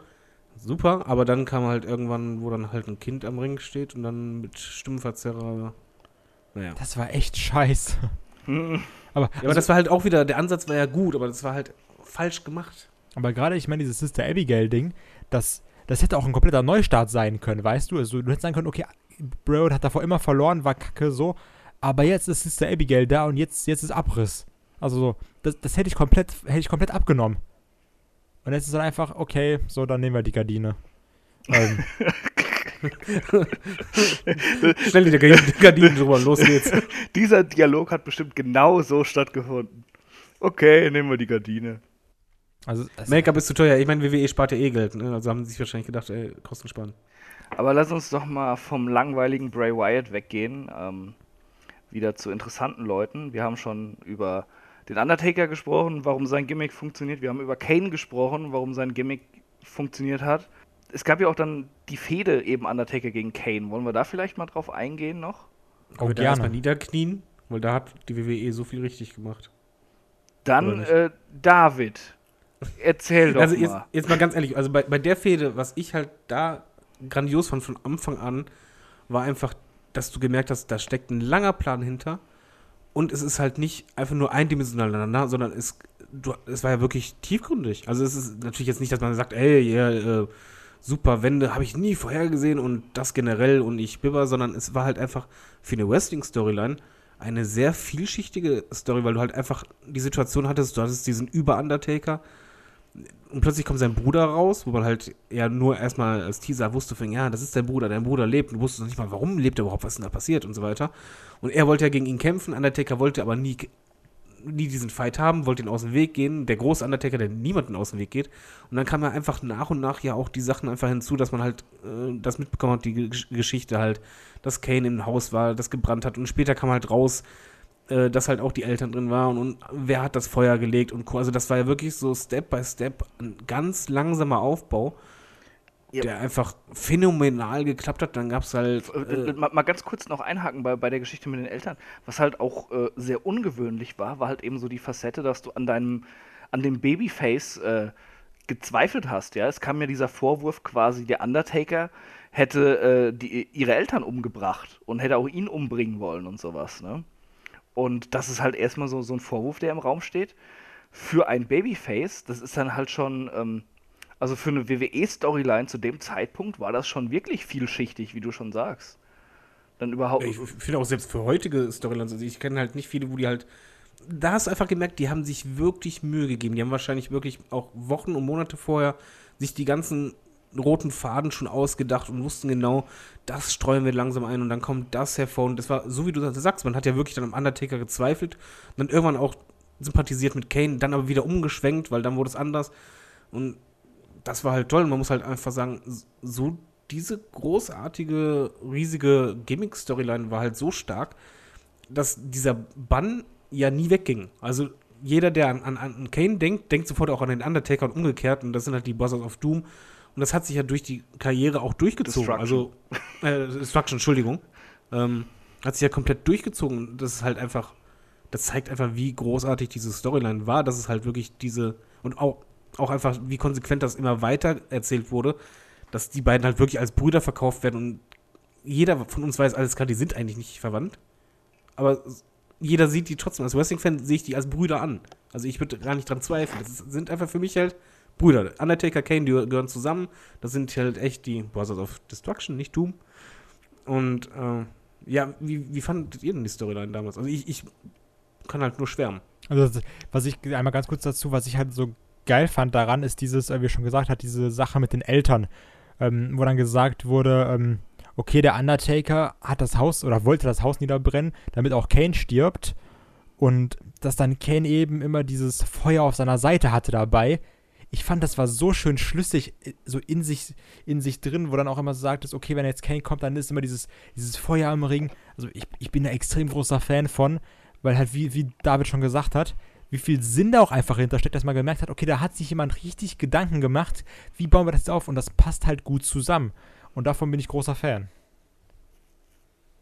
Ich, ich kann auch aus Designer-Sicht einwerfen, dass die halt auch bei den Designs der Aus, äh, der, der Anzüge als auch von generell den ganzen Auftreten halt wirklich darauf geachtet haben, immer dieses, dieses Gegenbeispiel zu haben. Also wir haben es zum Beispiel halt bei Kane ist ja alles extra rot. Die haben dieses Rot ja so penetrant rausgeknallt wie sonst was, um halt direkt im Kontrast dazu das kalte, düstere Blau, Lila vom Undertaker immer zu haben. Also da haben die eigentlich echt ein Meisterwerk einfach geleistet, weil die das komplett, wie du halt sagst, durchdacht haben, wie, wie sonst was.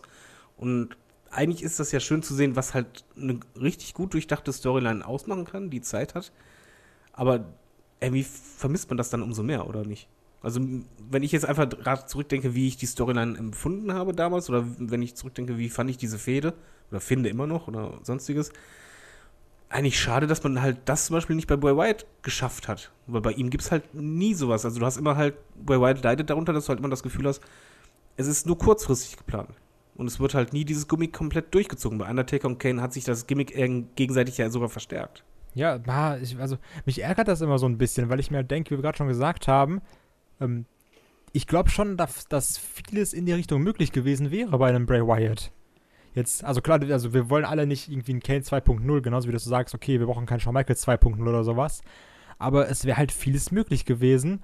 Und ähm, sind wir mal ehrlich, irgendwie, wenn da so ein Bray Wyatt so creepy lacht und in seinem Schaukelstuhl schaukelt, das hat auf jeden Fall Atmosphäre. Aber jetzt bist du einfach, ähm, also ein Undertaker Promos, die hatten jetzt auch nicht immer den krassesten Inhalt. So einfach, also es ist jetzt nicht, wenn Paul Heyman redet, ne?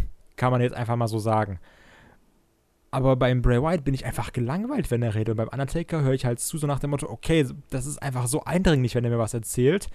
Und bei Bray Wyatt sagt einfach so 17 Sachen und dann kommen irgendwie die, die, die Adler und dann kommen die, die Raben und pass auf, weil dann kommen noch die Fledermäuse und denkst du so, ja, okay, ist mir egal.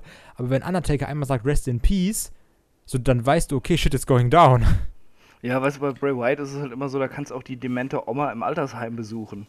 ja, die ist so ein das ist bisschen, genauso viel Inhalt in dem Geschwafel dann. so ein bisschen Jürgen von der Lippe im Altersheim, passend zum Hemd. ja.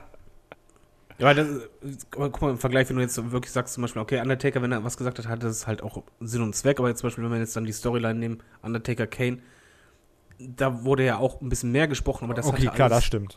Und das hat halt alles Sinn, wie, wie halt Chris richtig sagt. Das war halt in sich auch geschlossen und auch logisch einfach. Und da, das, dieses in sich geschlossen und logische ging halt bei Bray Wyatt ab, als er debütiert hatte.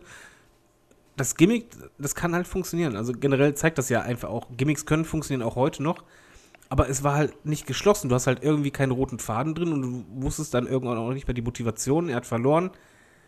Und es gab halt ja, kein Ziel oder kein, keine Konfrontation, auf die es hinaussteuert oder auf, auf sonst irgendwas, dass er, zum Beispiel als er debütiert war, habe ich gedacht, okay, die versuchen da echt ein Stable aufzubauen, was versucht, diese Liga zu erobern und halt zum Beispiel die, die, die Gedanken von den Leuten halt umzudrehen, dass sie halt überwechseln und auch das so, wie sie, wie sie sehen.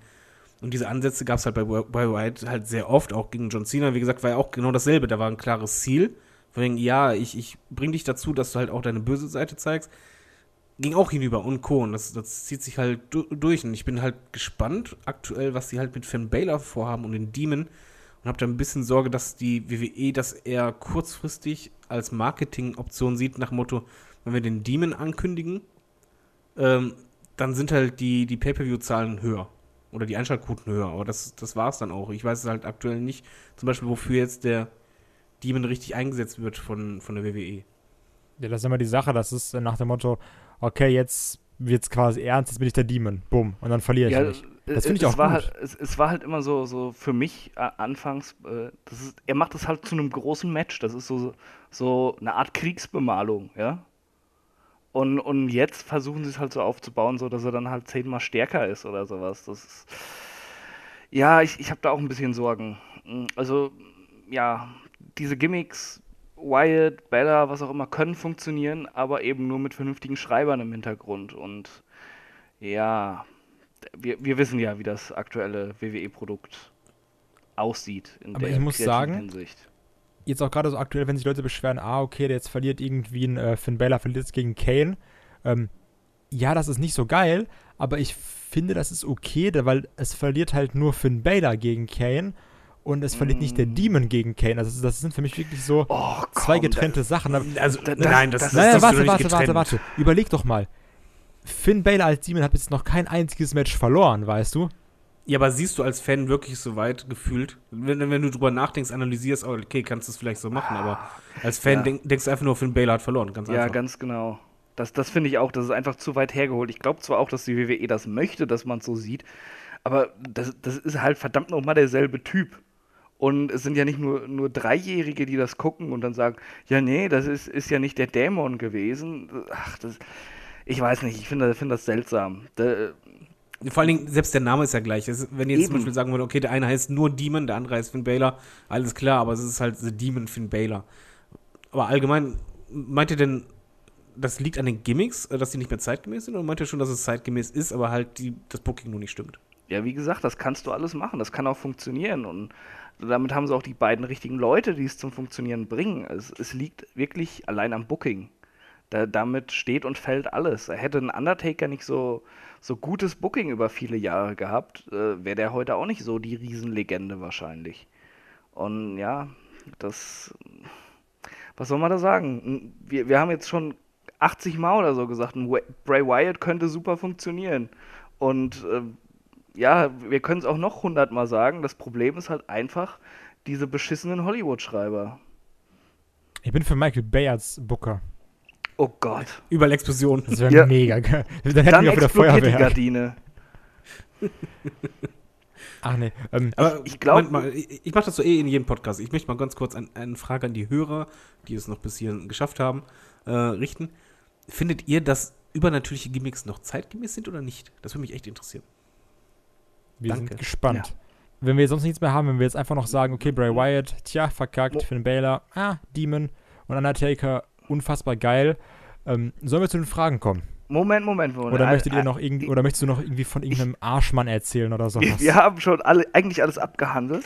Aber auf eine Sache sollten wir eingehen, wenn es um Trash geht, weil es unfassbar makaber war. Erinnert ihr euch noch an die Katie Vick Story? Oh mein Gott, Alter. Oh ja, das ist aber auch, das ist aber auch sehr schwierig. Aber nett, wenn man sagt, es war sehr schwierig. Also- an Olaf. Also, also wenn wir bei Trash sind, dann sollte man darüber reden. Dann erzähl Gibt's- doch mal die Katie Wick-Geschichte. Okay, okay. Äh, Fehde äh, Triple H gegen Kane. Triple H beschuldigt Kane, äh, er sei ein Mörder, er habe seine äh, ehemalige Freundin umgebracht. Kane sagt, es war äh, ein Unfall oder was, irgendwie dieses bei, bei einem Autounfall oder irgendwas gestorben, wo, wo sie zusammen im Wagen saßen oder so. Äh, aber äh, Triple H meinte dann, meint dann halt so, äh, ja, ähm, Kane hat Katie Wick nicht nur umgebracht, er hat auch noch Sex mit ihrer Leiche gehabt. Legitim, legitim. Ja. Ja, absolut Und- normal, ne? Und Wer hat dann auch Solange es noch warm ist halt, ne?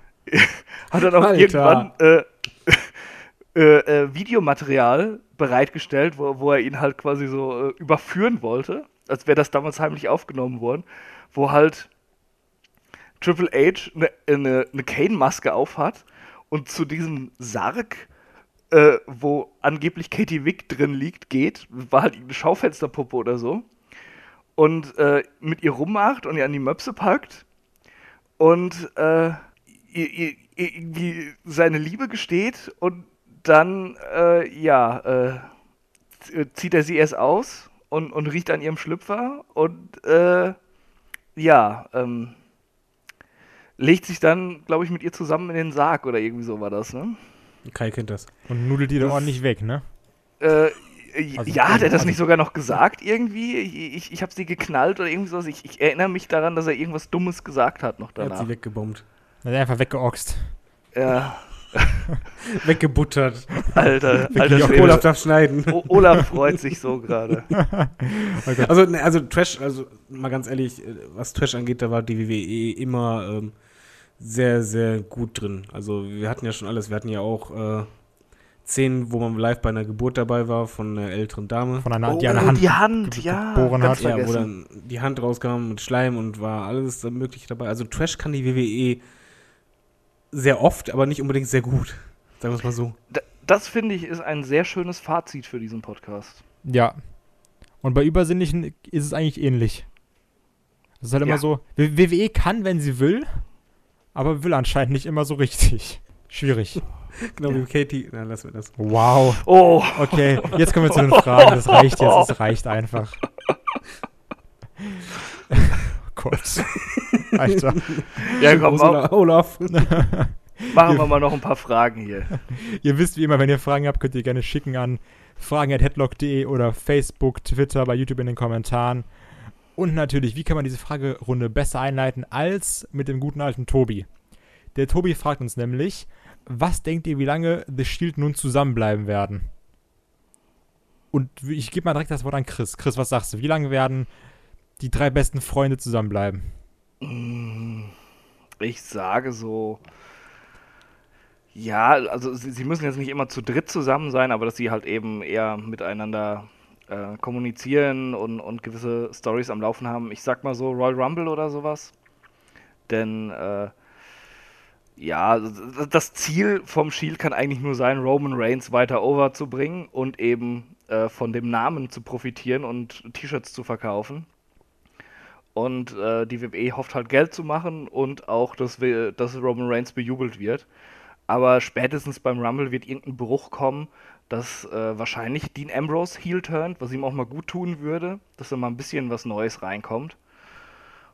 Und ja, deshalb, also so- Royal Rumble ist für mich so das, das höchste der Gefühle. Mal abwarten, wann Roman wiederkommt. Äh, er hat ja auch, was, was ist es jetzt? Äh, Hirnhautentzündung Ah, oder hat der nicht Mumps irgendwie oder Food was? Poisoning oder keine Ahnung? Meningitis. Nee, das, er hat das ja, glaube ich, nicht. Nee, die, die sollten irgendwie Mumps haben oder so, habe ich Ja, jetzt ja. gehört.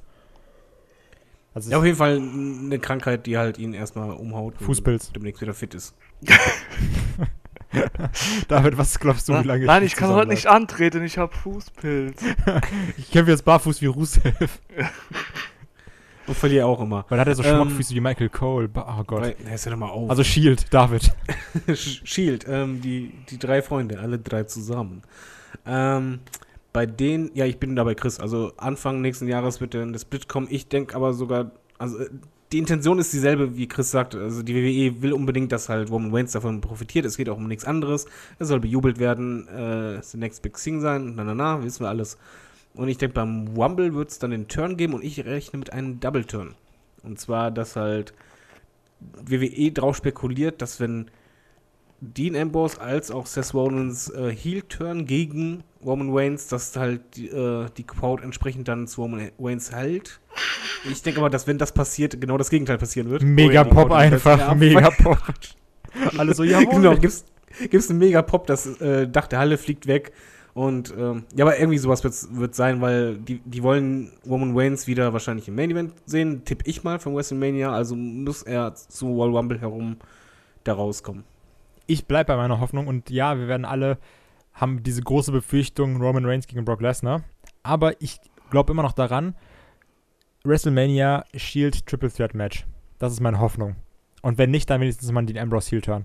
So immerhin Ist, etwas. aber eigentlich auf, ist euch eigentlich mal aufgefallen, wie oft Roman Reigns jetzt zuletzt am Stück im Main Event von Ja, WrestleMania das ist jetzt das vierte Mal, wenn er dieses Mal dabei ist. war.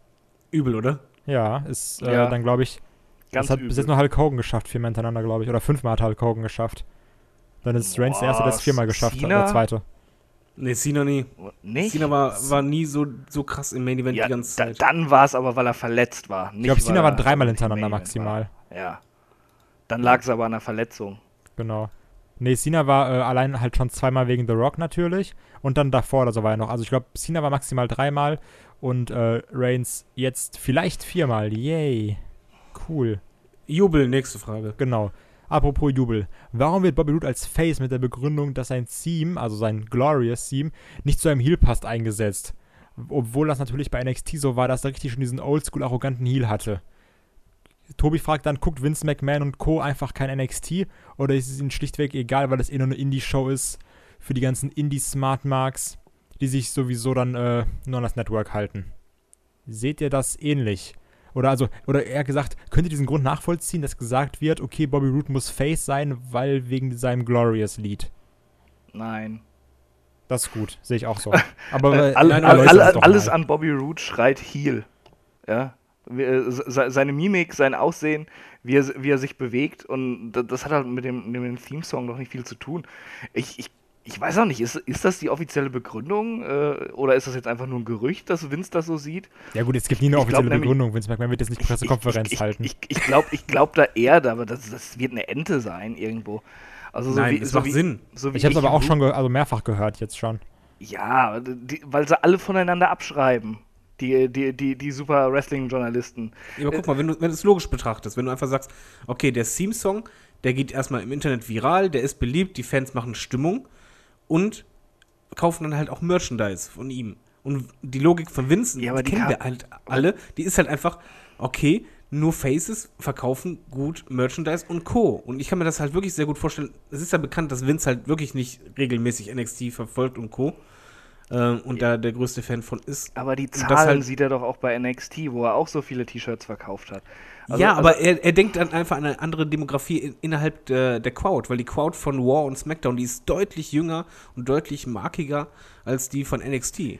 Ja, aber da das muss man halt auch realistisch was, sehen. was rüberkommen von dem Charakter, dass er Face ist. Und da kommt ja auch nicht viel. Ganz, Es ist äh, doch total ganz, sinnlos. Ganz, ganz ehrlich, äh, das wird nicht lange so bleiben, dass er Face ist. Das macht doch keinen Ich hab eher die- Das passt doch Ich einfach habe eher die nicht. Sorge. Ja, aber jetzt, jetzt mal ganz ehrlich, habt ihr nicht auch die Sorge, zumindest, ich habe hab mittlerweile echt die Sorge, dass die halt das mit Root echt verscheißen. Du meinst so wie Shinsuke halt- Nakamura? Ja, ich, ich glaube aber wirklich, dass die den einfach als, als Face rausknallen, einfach nach dem Motto, so viele Gedanken machen wir uns nicht, weil der Theme-Song, der ist ja eh over, das passt schon und ähm, setzen den als Face ein und das war's. Also ich, ich glaube halt nicht, dass es aktuell irgendwie große Pläne gibt oder vom Gefühl her habe ich halt einfach als Fan schon Sorge, weil ist halt wie Chris sagt, bei Wood spricht für mich alles für einen Heel, für einen schönen Oldschool, arroganten Heel, den er halt super verkörpert hat und auch dazu passte meiner Meinung nach dieses Gimmick eigentlich noch mehr als zu einem Face. Aber es ist halt beliebt geworden und ja. Aber das ist so meine Sorge. Aber ich glaube auch generell, dass mit einem Bobby Roode nicht so viel angefangen wird. Also er wird jetzt nicht der nächste Main-Eventer, weil er ist ja doch schon 40 Jahre alt, ne? Also so ist jetzt auch nicht so, dass du sagst, okay, wir werden ja jetzt noch fünf Jahre Ja. Main-Event von WrestleMania haben. Schade, dass er nicht aussieht wie ein Inder, ne? Dann wird's gehen. Na gut, aber der Inder ist auch, glaube ich, noch relativ jung. Ja, aber da kommt es doch nicht drauf an. Er sieht halt aus wie ein Inder und deshalb wieder vermarktet. Er ist ein breiter Inder. ja. Egal, gehen wir mal weg von Indern, kommen wir mal zu der Frage von Daniel, der fragt nämlich über Facebook. Ähm, was findet ihr beeindruckender? Ein Power Move, zum Beispiel ein Body Slam von Cesaro an Big Show bei WrestleMania 3, ach, bei WrestleMania 30. Ja, da kann man ja auch genauso gut nehmen den äh, Body Slam von Hulk Hogan. Oder ein High Flying Move wie zum Beispiel den auch 630 von Prince Puma oder halt Ricochet. Oder kannst jetzt ja egal beliebigen High Flyer Move nehmen. Wie seht ihr das, David? Es kommt auf den Move an. Also ich finde gerade bei Cesaro, er hat halt einen anderen Move, den ich halt wirklich noch beeindruckender finde. Das Den ist Uppercut? halt. äh, nee, das ist, wenn er ähm, in die Ringecke geht und sein Gegner steht draußen, außerhalb des Rings. Oh, Und er greift ihn und, und zieht ihn hoch zum Suplex. Und dieser Move, den, den finde ich beeindruckender als äh, so ziemlich jeden High-Flying-Move. Aber generell muss man schon sagen, sind High-Flying-Moves halt ja, imposanter halt einfach, weil die halt beeindruckender, beeindruckender sind, akrobatischer. Aber so ein Power-Move, wie gesagt, der von Cesaro, der stellt für mich so ziemlich alles andere in den Schatten. Und da, das hast du aber auch im Übrigen, was ich ganz lustig fand, damals an der Crowd gemerkt, als er das zum Beispiel gegen Cena gemacht hatte, dass da echt ein riesen Raunen durchs Publikum ging. Also die halt schon realisiert haben, okay, da steckt richtig Kraft hinter. Chris? Ich finde sowohl Power Moves als auch High Flying Moves auf, auf ihre eigene Weise dann beeindruckend. Da kann ich nicht sagen, was, was, ich, da, was ich da beeindruckender finde. Äh, so High Flying ist halt, ja, vielleicht ein bisschen spektakulärer, aber ähm, ein geiler Power Move, eben wie eben so ein Body Slam an, an Big Show oder so, ist, ja, ist ebenso beeindruckend wie halt irgendein äh, Gefrickel mit fünf Schrauben in der Luft. Was ich halt dazu sagen muss, ich finde, ein, ähm, ein Power Move erfordert ein bisschen mehr Aufbau. Also dieses, ähm, dieser Body Slam zum Beispiel, egal jetzt von einem äh, Cesaro oder von einem Hulk Hogan dann, das, das war ja alles quasi dieses, okay, das, das kann man eigentlich gar nicht schaffen, da steckt ja dieser Aufbau hinter. Und so ein, äh, keine Ahnung, Corkscrew, keine Ahnung, eingesprungen mit 17 Schrauben, das kannst du doch einfach mal so im Match zeigen, also einfach mal so in Anführungsstrichen im Match zeigen, ohne jetzt wirklich diesen extremen Aufbau dafür zu haben ein Power Move ist auch viel mit diesem, der spielt halt mit dem Moment. So wie zum Beispiel, wenn John Cena zum Attitude Adjustment halt Big Show und Edge zusammen hochnimmt. Das ist so ein bisschen das, was ich da, dabei geil finde, aber an sich ist halt, wie, wie du schon gesagt hast, Chris, diese High-Flyer-Moves sind einfach spektakulärer. So grundlegend. Aber jetzt, jetzt kommt eine Frage, auf die freue ich mich sehr und da bin ich auch extrem gespannt, gerade auf Chris' Meinung, wenn der hoffentlich auch so abhasst wie ich. Und zwar fragt jetzt komplett aus. und zwar fragt der Kai über Headlock. Könnt ihr bitte nochmal eure Probleme mit Ryback klarer definieren? Habe gerade ein paar Matches von ihm gesehen und fand ihn als Wrestler klasse. Boah. Chris. Oh, Chris atmet schon durch. Ähm, ja, äh, wenn wenn ich mich über Ryback äußere, muss ich aufpassen, dass es nicht ins, ins strafrechtlich Relevante geht. Explicit Lyrics. Der, der Typ, ähm, also, sagen wir mal so, äh, ich versuche es freundlich zu sagen. Ein, äh, ein Typ, der null Mic-Skills hatte, nur von einer Catchphrase und seinem Steroidkörper gelebt hat und im Ring unfassbar eindimensional war. Jinder Mahal? am, am laufenden ja, und am, Lau und am laufenden Band zusätzlich noch Leute verletzt hat, weil er einfach unsauber gearbeitet hat. Äh, Ryback war Ryback konnte funktionieren, wenn man ihn dosiert eingesetzt hat, aber äh, er, selbst hat sich als den größten Star aller Zeiten gesehen, was er eben nicht war. Äh, weder in Sachen Ausstrahlung noch In-Ring-Talent noch am Mikrofon. Da, charismatisch war das halt eine Nullnummer. Das war, war ein Monster unter vielen und da hat ihm hat lange Zeit se, seine Catchphrase drüber hinweg geholfen. Aber wenn er mal ein Mikro in die Hand gekriegt hat, war das einfach nur furchtbar. Und seine Matches, da brauchte er halt schon wirklich äh, spezielle Gegner, um, um da Sachen rauszukriegen. Also äh, ich sage jetzt nicht, dass jedes Ryback-Match schlecht war, aber ich sage, es lag, wenn, es, wenn das Match nicht schlecht war, lag es nicht an ihm, sondern an dem Gegner. Also mit einem Punk waren Sachen möglich. Die Matches gegen Kalisto waren auch ähm, so, dass man sie sich anschauen konnte. Und auch die Aufeinandertreffen mit Kevin Owens gingen. Aber das waren eben auch Leute, die um seine Schwächen herumgearbeitet haben. Gerade ein Punk und ein Owens.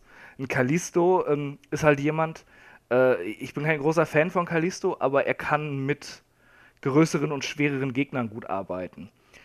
Und das ist da so ein bisschen reingekommen. Ansonsten fand ich Ryback äh, wirklich äh, furchtbar. Und auch wenn man so mitkriegt, was der Typ so von, von sich lässt, einfach was der für Sprüche raushaut, das ist ein riesengroßer Vollidiot. Finde ich gut. David? Ähm, ja, Ryback ist für mich eigentlich eine 1 zu 1 Kopie vom Ultimate Warrior, was halt einfach Goldberg, oder? Das, nein, nein, Ultimate Warrior, ich erkläre es warum.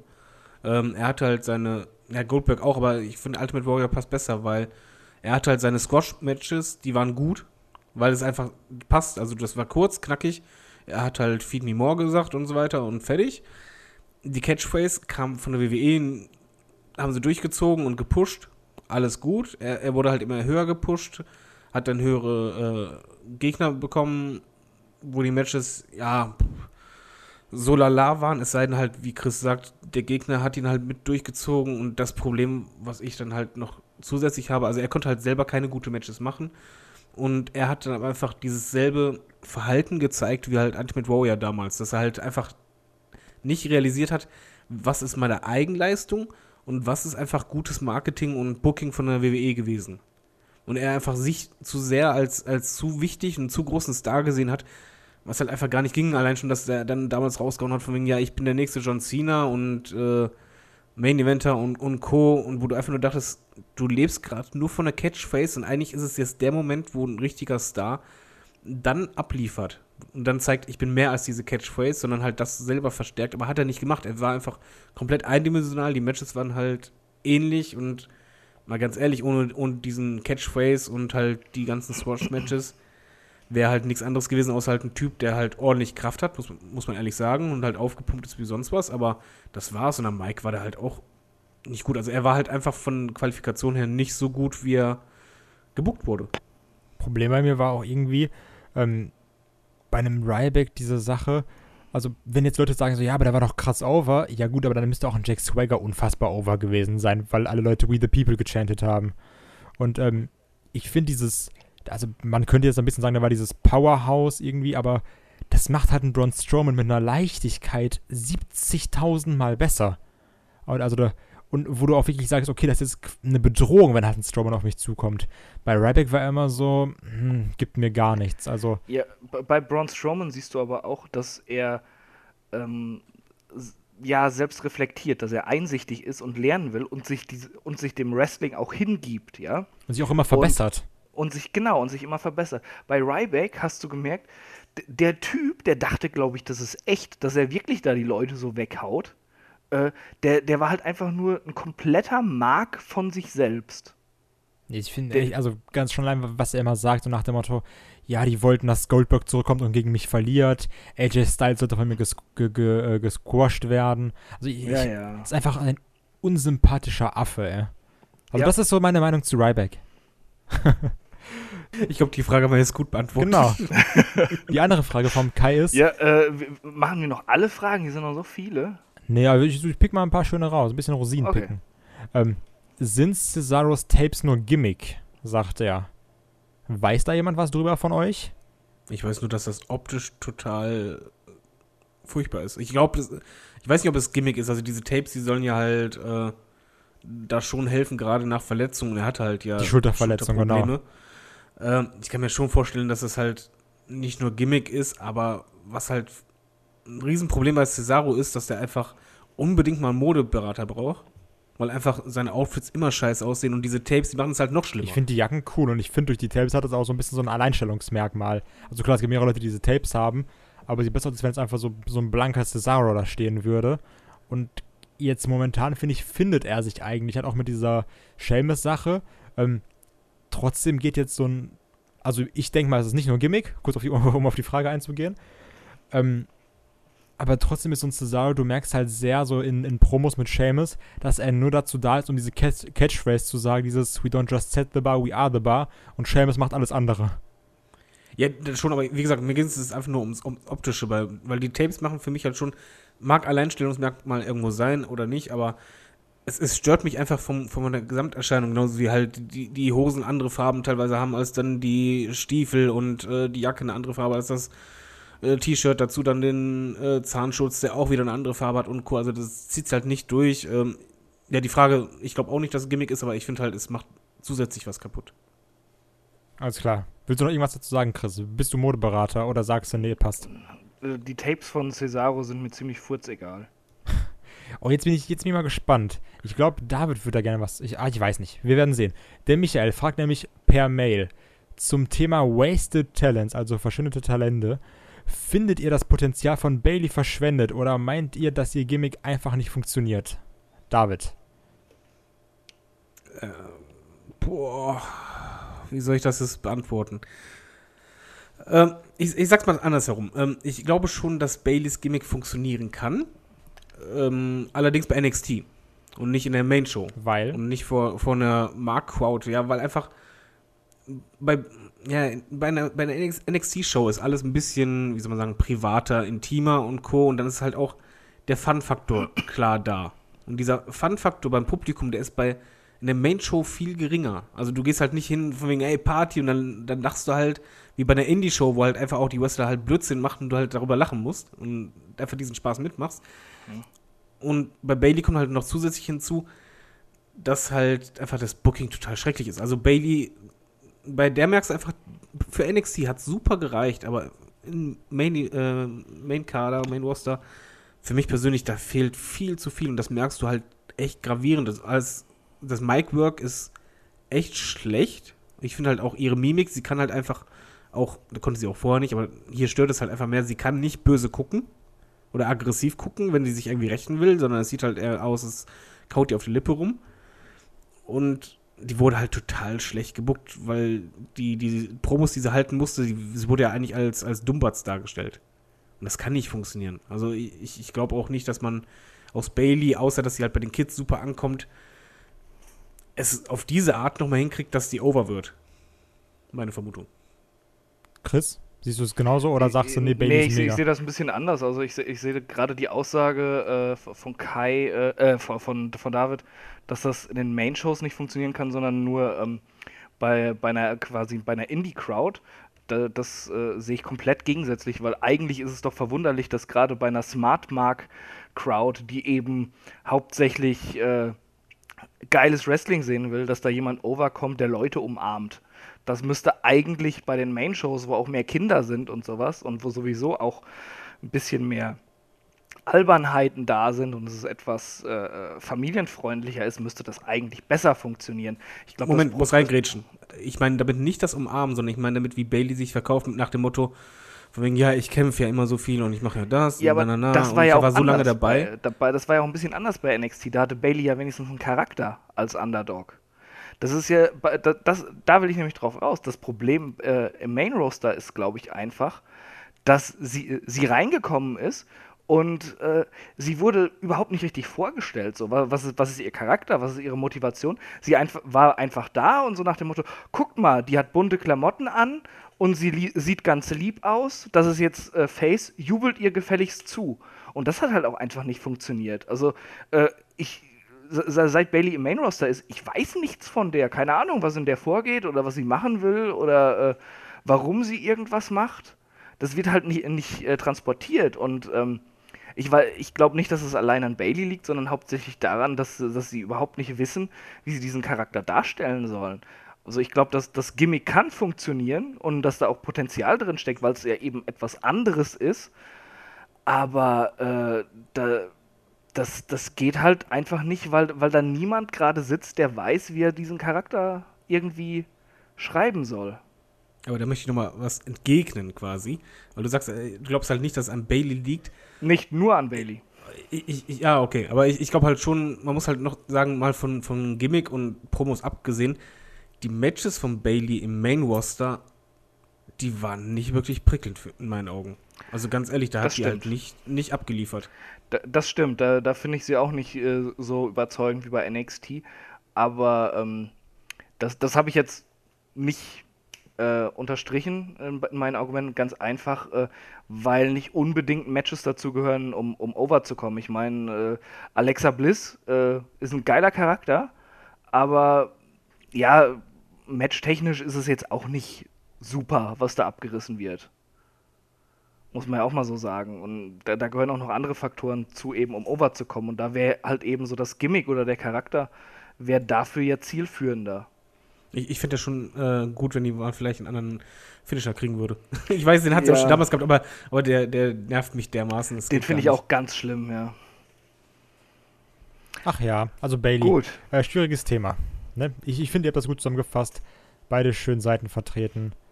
Zum Abschluss würde ich nochmal auch eine, gerne eine ähm, Frage nehmen, die ich eigentlich ganz geil finde, gerade in dieser ähm, Pay-Per-View-Flut, die wir haben. Und zwar die ist vom Tobi Top, also nicht unser Tobi, sondern anderer Tobi. Der fragt nämlich über YouTube.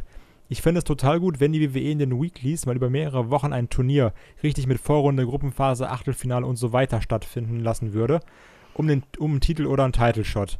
Weil er fand nämlich das Mae Young äh, Classic als Format relativ geil, oder wir hatten ja schon mehrere Turniere jetzt.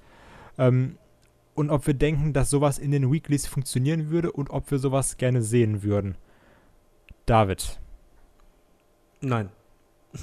Weil ich einfach bei der WWE, wenn ich jetzt gerade zurückdenke, War und SmackDown, welche Turniere es gab, ich kann mich kaum an einen zurückerinnern, wo ich sage, ja, das hat funktioniert und das hat mich auch echt gepackt. Zumal wir hatten ja auch dann teilweise dann mal King of the Wings, die waren halt nicht über mehrere Wochen, war halt an einem Tag, in einer Show. Aber nee, irgendwie, irgendwie geht das nicht oder irgendwie kann das WWE nicht. Ich weiß nicht. Also es hat einfach nie was für mich gehabt bei den Weeklies, wo ich sage, das könnte man echt gut ziehen und dann hätte das was, sondern es, faktisch wären ja in dem Moment halt sehr viele Storylines erstmal aufgehoben und wir wissen halt einfach, natürlich gibt es Potenzial, da neue Storylines zu machen und Fäden, aber es kam noch nie so. Chris? Deswegen. Das sehe ich ähnlich wie, wie David. Ähm, also ich, ich bin eigentlich Fan von gut funktionierenden Turnieren. Da gab es auch mal so, ein- so ein paar King of the Rings, die geil waren, oder auch das, äh, das äh, Turnier äh, um den WWE-Titel bei der Survivor Series. Oh Gott, war das, war das 98 oder 99? War 99, oder? Wo, wo The Rock gegen Mankind den Titel geholt hat. Ich weiß es nicht. Wir sagen einfach mal, es war vielleicht 99. ich weiß es nicht mehr genau. Ähm, auf jeden Fall ga- gab es schon coole Turniere und ich könnte mir das auch vorstellen, dass dann so, so äh, ja, ich- nicht unbedingt eine Vorrunde, aber dass wenigstens, dass das nach einem normalen Turnierbaum, ähm, dass da äh, sowas veranstaltet wird und äh, man kann ja auch aus diesem Turnier eben einzelne Fäden entstehen lassen, wenn irgendjemand für einen eingreift oder, oder, oder was auch immer, ja.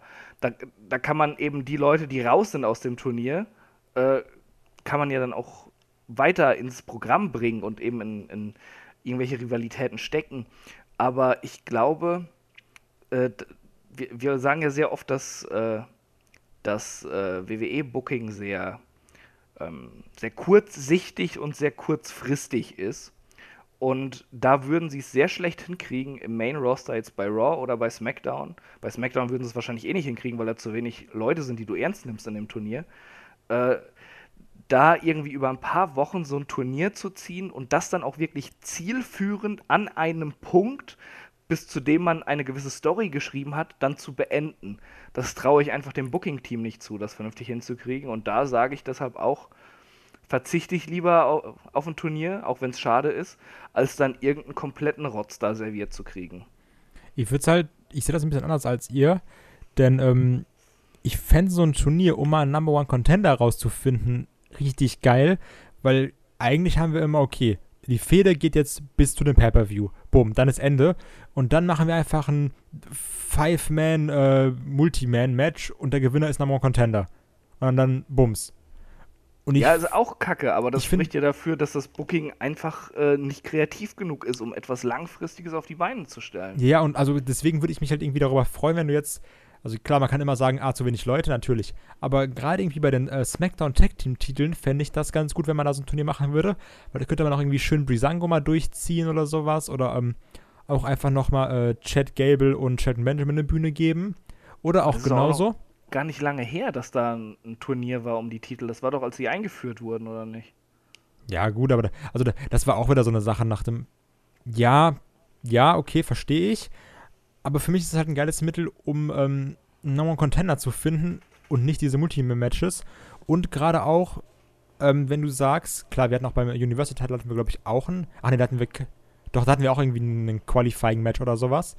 Weil Rollins wurde auch irgendwie ins Finale gesetzt und so. Aber ich finde auch gerade jetzt könnte man so ein Turnier machen, dass man sagt, okay, der Number One Contender wird dadurch ermittelt, ähm, dass wir jetzt, keine Ahnung, wir stecken jetzt einen Roman Reigns, einen Seth Rollins, einen Ambrose, einen Finn Balor, einen Bray Wyatt auch von mir aus. Und dann nehmen wir noch einen Braun Strowman und einen Samoa Joe, dann hast du schon sieben, dann nimmst du noch irgendwie einen achten. Und dann packen wir die alle in ein Turnier und der Gewinner wird Number One Contender. Aber, aber ganz das Problem, ehrlich, so Turniere was- hatten wir doch schon ja, öfters und, bei War. Und der Number One Contender ist doch auch, ehrlich gesagt, ein ziemlicher Scheißgewinn. Das hat immer was von goldener Ananas. Dann hast du einen Champion wie, keine Ahnung, Reigns oder Lesnar oder so. Und der Typ, dann gewinnt jemand das Turnier und so, so, hey, dafür darfst du beim nächsten Pay-Per-View antreten. Normalerweise müsste das das Ende eines Turniers sein, wo auch eine entsprechende Belohnung ist. D diese Belohnung äh, ist ja überhaupt nicht da in dem Sinne. Ja, aber dann kannst du ja nur machen, wenn Titel vakant diese, ist. Diese Belohnung nicht. Ja, aber doch mal, da- also, dann- aber solche eben, wenn- Turniere wenn, hatten wir doch wenn, oft. wenn Titel vakant ist, fände ich das geil. Dann einfach am Ende steht der, der WWE-Titel oder der Universal-Titel oder was weiß ich für ein Kacktitel. Aber äh, das, das fände ich dann interessanter als um den Number One Contender-Spot. Das ist immer, auch, auch wie du vorhin sagtest, diese Five Ways und Four Ways und was auch immer für Ways, das finde ich halt auch so unkreativ und langweilig immer. Ja, was willst du denn stattdessen machen? Also irg irgendwas musst du ja warum machen. musst du denn, warum musst du denn ein Turnier machen? Wir hatten so oft Turniere bei War und SmackDown, wo es halt wirklich um sowas ging, Number One Contender und Co. Und alle liefen gleich ab, dass du eh wusstest, von wegen, wer im Finale landen wird. Und das war es dann halt auch. Also es war nie irgendwie, dass dann großartige Storylines entstanden sind in den letzten Jahren und dann irgendwas draus gemacht wurde und dadurch Spannung aufgebaut wurde, sondern im Gegenteil, die Turniere in den Weeklies haben eher das Ganze jedes Mal ausgebremst und es war eher immer eine Show, wo du dachtest so, nee, weil einfach die Ansetzungen so waren, dass du halt genau wusstest, worauf es hinausläuft und es war keine Spannung da. Und wie halt Chris sagt, dann Number One Contender als, als Titelgewinn, äh, also als Hauptgewinn quasi vom Turnier, das ist dann auch echt goldene Ananas. Es bedarf in Wrestling meiner Meinung nach, also Turniere können super sein, das hat der WXW auch gezeigt zum Beispiel. Aber bei der Ching, WWE habe ich einfach, ja, bei der WWE habe ich einfach bei den Weeklies noch keinen gut oder nur ganz, ganz wenige gute Turniere erlebt, sondern viel mehr Turniere, die einfach alles runtergeschraubt haben vom Tempo, die äh, irgendwie, eher wie ein Antiklimax gewirkt haben. Und ich finde halt auch, Wrestling muss keine Turniere haben, um gut zu sein. Dann ist mir lieber, anstatt ein Turnier mit einem Baum, dann lieber, dass mal vernünftige Storylines gemacht werden, die langfristig geplant sind. Ja gut, dann machen wir halt keine Turniere. Dann leck mich doch. Ich finde das eine gute Idee. Ich bin übrigens großer Fan von Beat the Clock. Das mag oh ich. Gott, ey, Oh da, nein. das sagt ja jetzt Ach alles. Doch, Scheiße. Das ist voll, das ist voll Boah. geil als Maul. Du, du bist ein Wie schlimmer kann man Mensch. das denn gut? Ach du mein. Können wir vielleicht mal aufhören, bitte? Ey, komm, das ist Timing. Also komm, Ja, das nee, ist. ey, da, da, da, also lass uns lieber diesen Podcast beenden, bevor äh, wir dich umbringen. Ich hasse euch. The Clock. Ja, also. Ja, so geht das Dann nicht. guck doch lieber wieder deinen dein Arschmann an und freu dich ein, ey. Ja, dann, dann biete mal jetzt die Glock mit dem Booty Man und mach Ja, frisst das du doch ein ja mal paar gar nicht. Würmer, Ich hab- Junge. Ich habe auch keine Lust mehr auf Die Chris. Glock. Da geht mir um das. Weißt du, Ich glaub's ja nicht. Olaf, wenn du das hörst, das ne, wir müssen mit? Kai reden, das geht so nicht. Beat the Clock Podcast. Vier Stunden lang. Wo wir einfach über die tollsten Beat the Clock Matches reden. Gibt's ja nicht. Ach ja. Es war schön mit dir, David. Mhm. Ohne Chris. Ja. Weil der ist, weil ist ein bisschen Sympathie verspielt. Das ist, äh, wenn, wenn du keinen Geschmack hast, da kann ich ja nichts für. Ach ja. Sagt der, der sagt so, ja, Rey Mysterio und Jeff Hardy mag ich nicht. Äh, Wie man kann man Jeff Hardy doch nicht mögen? Ach, du So habe ich das nie euch gesagt, los? Du, Alter. du, du hast nur richtig gesagt, ich hasse Jeff Hardy auf den Tod, ist der schlechteste Wrestler aller Zeiten. Ich bin ein großer Ryback-Fan. Der Chris lässt sich sogar Wyback auf den Hintern tätowieren, von daher passt das. Und trägt dann so Hosen wie äh, der Booty Man. Ach ja. Feed me Oh more. Gott. Ja, komm, lass mal Ja, das. es wird Zeit, Freunde. Es war mir ein Fest. Ja, mir nicht so. Nochmal gerne an alle, also, wenn ihr mehr davon wollt, ihr könnt uns gerne auf Patreon unterstützen. Was, wir- jetzt sind wir nur auf Patreon wie immer weniger werden. genau, einfach so, also alles wird wieder hochgeladen. Die Leute laden die Files wieder hoch. Ach nee, ich will doch nicht. Also wie gesagt, ihr könnt uns gerne auf Patreon unterstützen. Dann gibt es dann das Match of the Week, Helden aus der zweiten Reihe, wo wir mal über Leute reden, die jetzt Vielleicht auch über den Bootyman irgendwann. vielleicht auch irgendwann über den Booty werden, ich weiß es nicht. Den, den Podcast macht dann Chris alleine. Da geht es eben um Leute, die jetzt vielleicht nicht zu so einem großen Podcast passen, aber über die man trotzdem mal reden sollte. Nicht den Booty Man, sondern andere, zum Beispiel Mr. Perfect. Und ihr könnt uns gerne bei iTunes bewerten, gerne 5 Sterne geben. Dadurch werden wir besser gerankt, weil Headlock euer Lieblingspodcast und unserer auch. Nochmal, da nochmal danke an David und Chris, dass ihr dabei wart. Das war mir ein Fest. Moment. Hier du musst doch sagen, worum äh, es im nächsten Podcast geht. Ja, das genau, in unserem Handout steht, dass du es noch gewesen, bewerben als, sollst. als, als Cliffhanger. Ach so, ja. Aber gut, du hast einfach versauen, David. Danke für gar nichts. Ja, tut mir leid. Ach, Geh auf die stille Treppe. stille, stille Treppe, genau. Nein, danke David, dass du dabei warst. Danke Chris. Im nächsten Podcast geht es um jemanden, der nämlich nicht nur in der zweiten Reihe war, sondern jemanden, der einen kompletten Podcast verdient hat. Und zwar geht es um Eddie Guerrero. Und da wird auch Chris, soweit ich weiß, dabei sein. Äh, ja. Von daher, ich gebe euch die letzten Worte. Ich sag Tschüss. Danke, dass ihr dabei wart. Erst David, dann Chris. Ähm,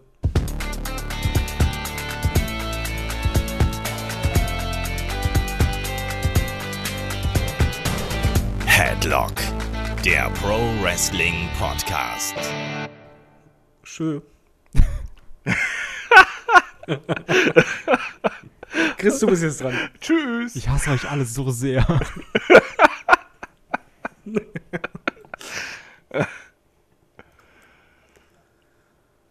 Ja, das finde ich gut. Das bleibt drin als Schlusswort.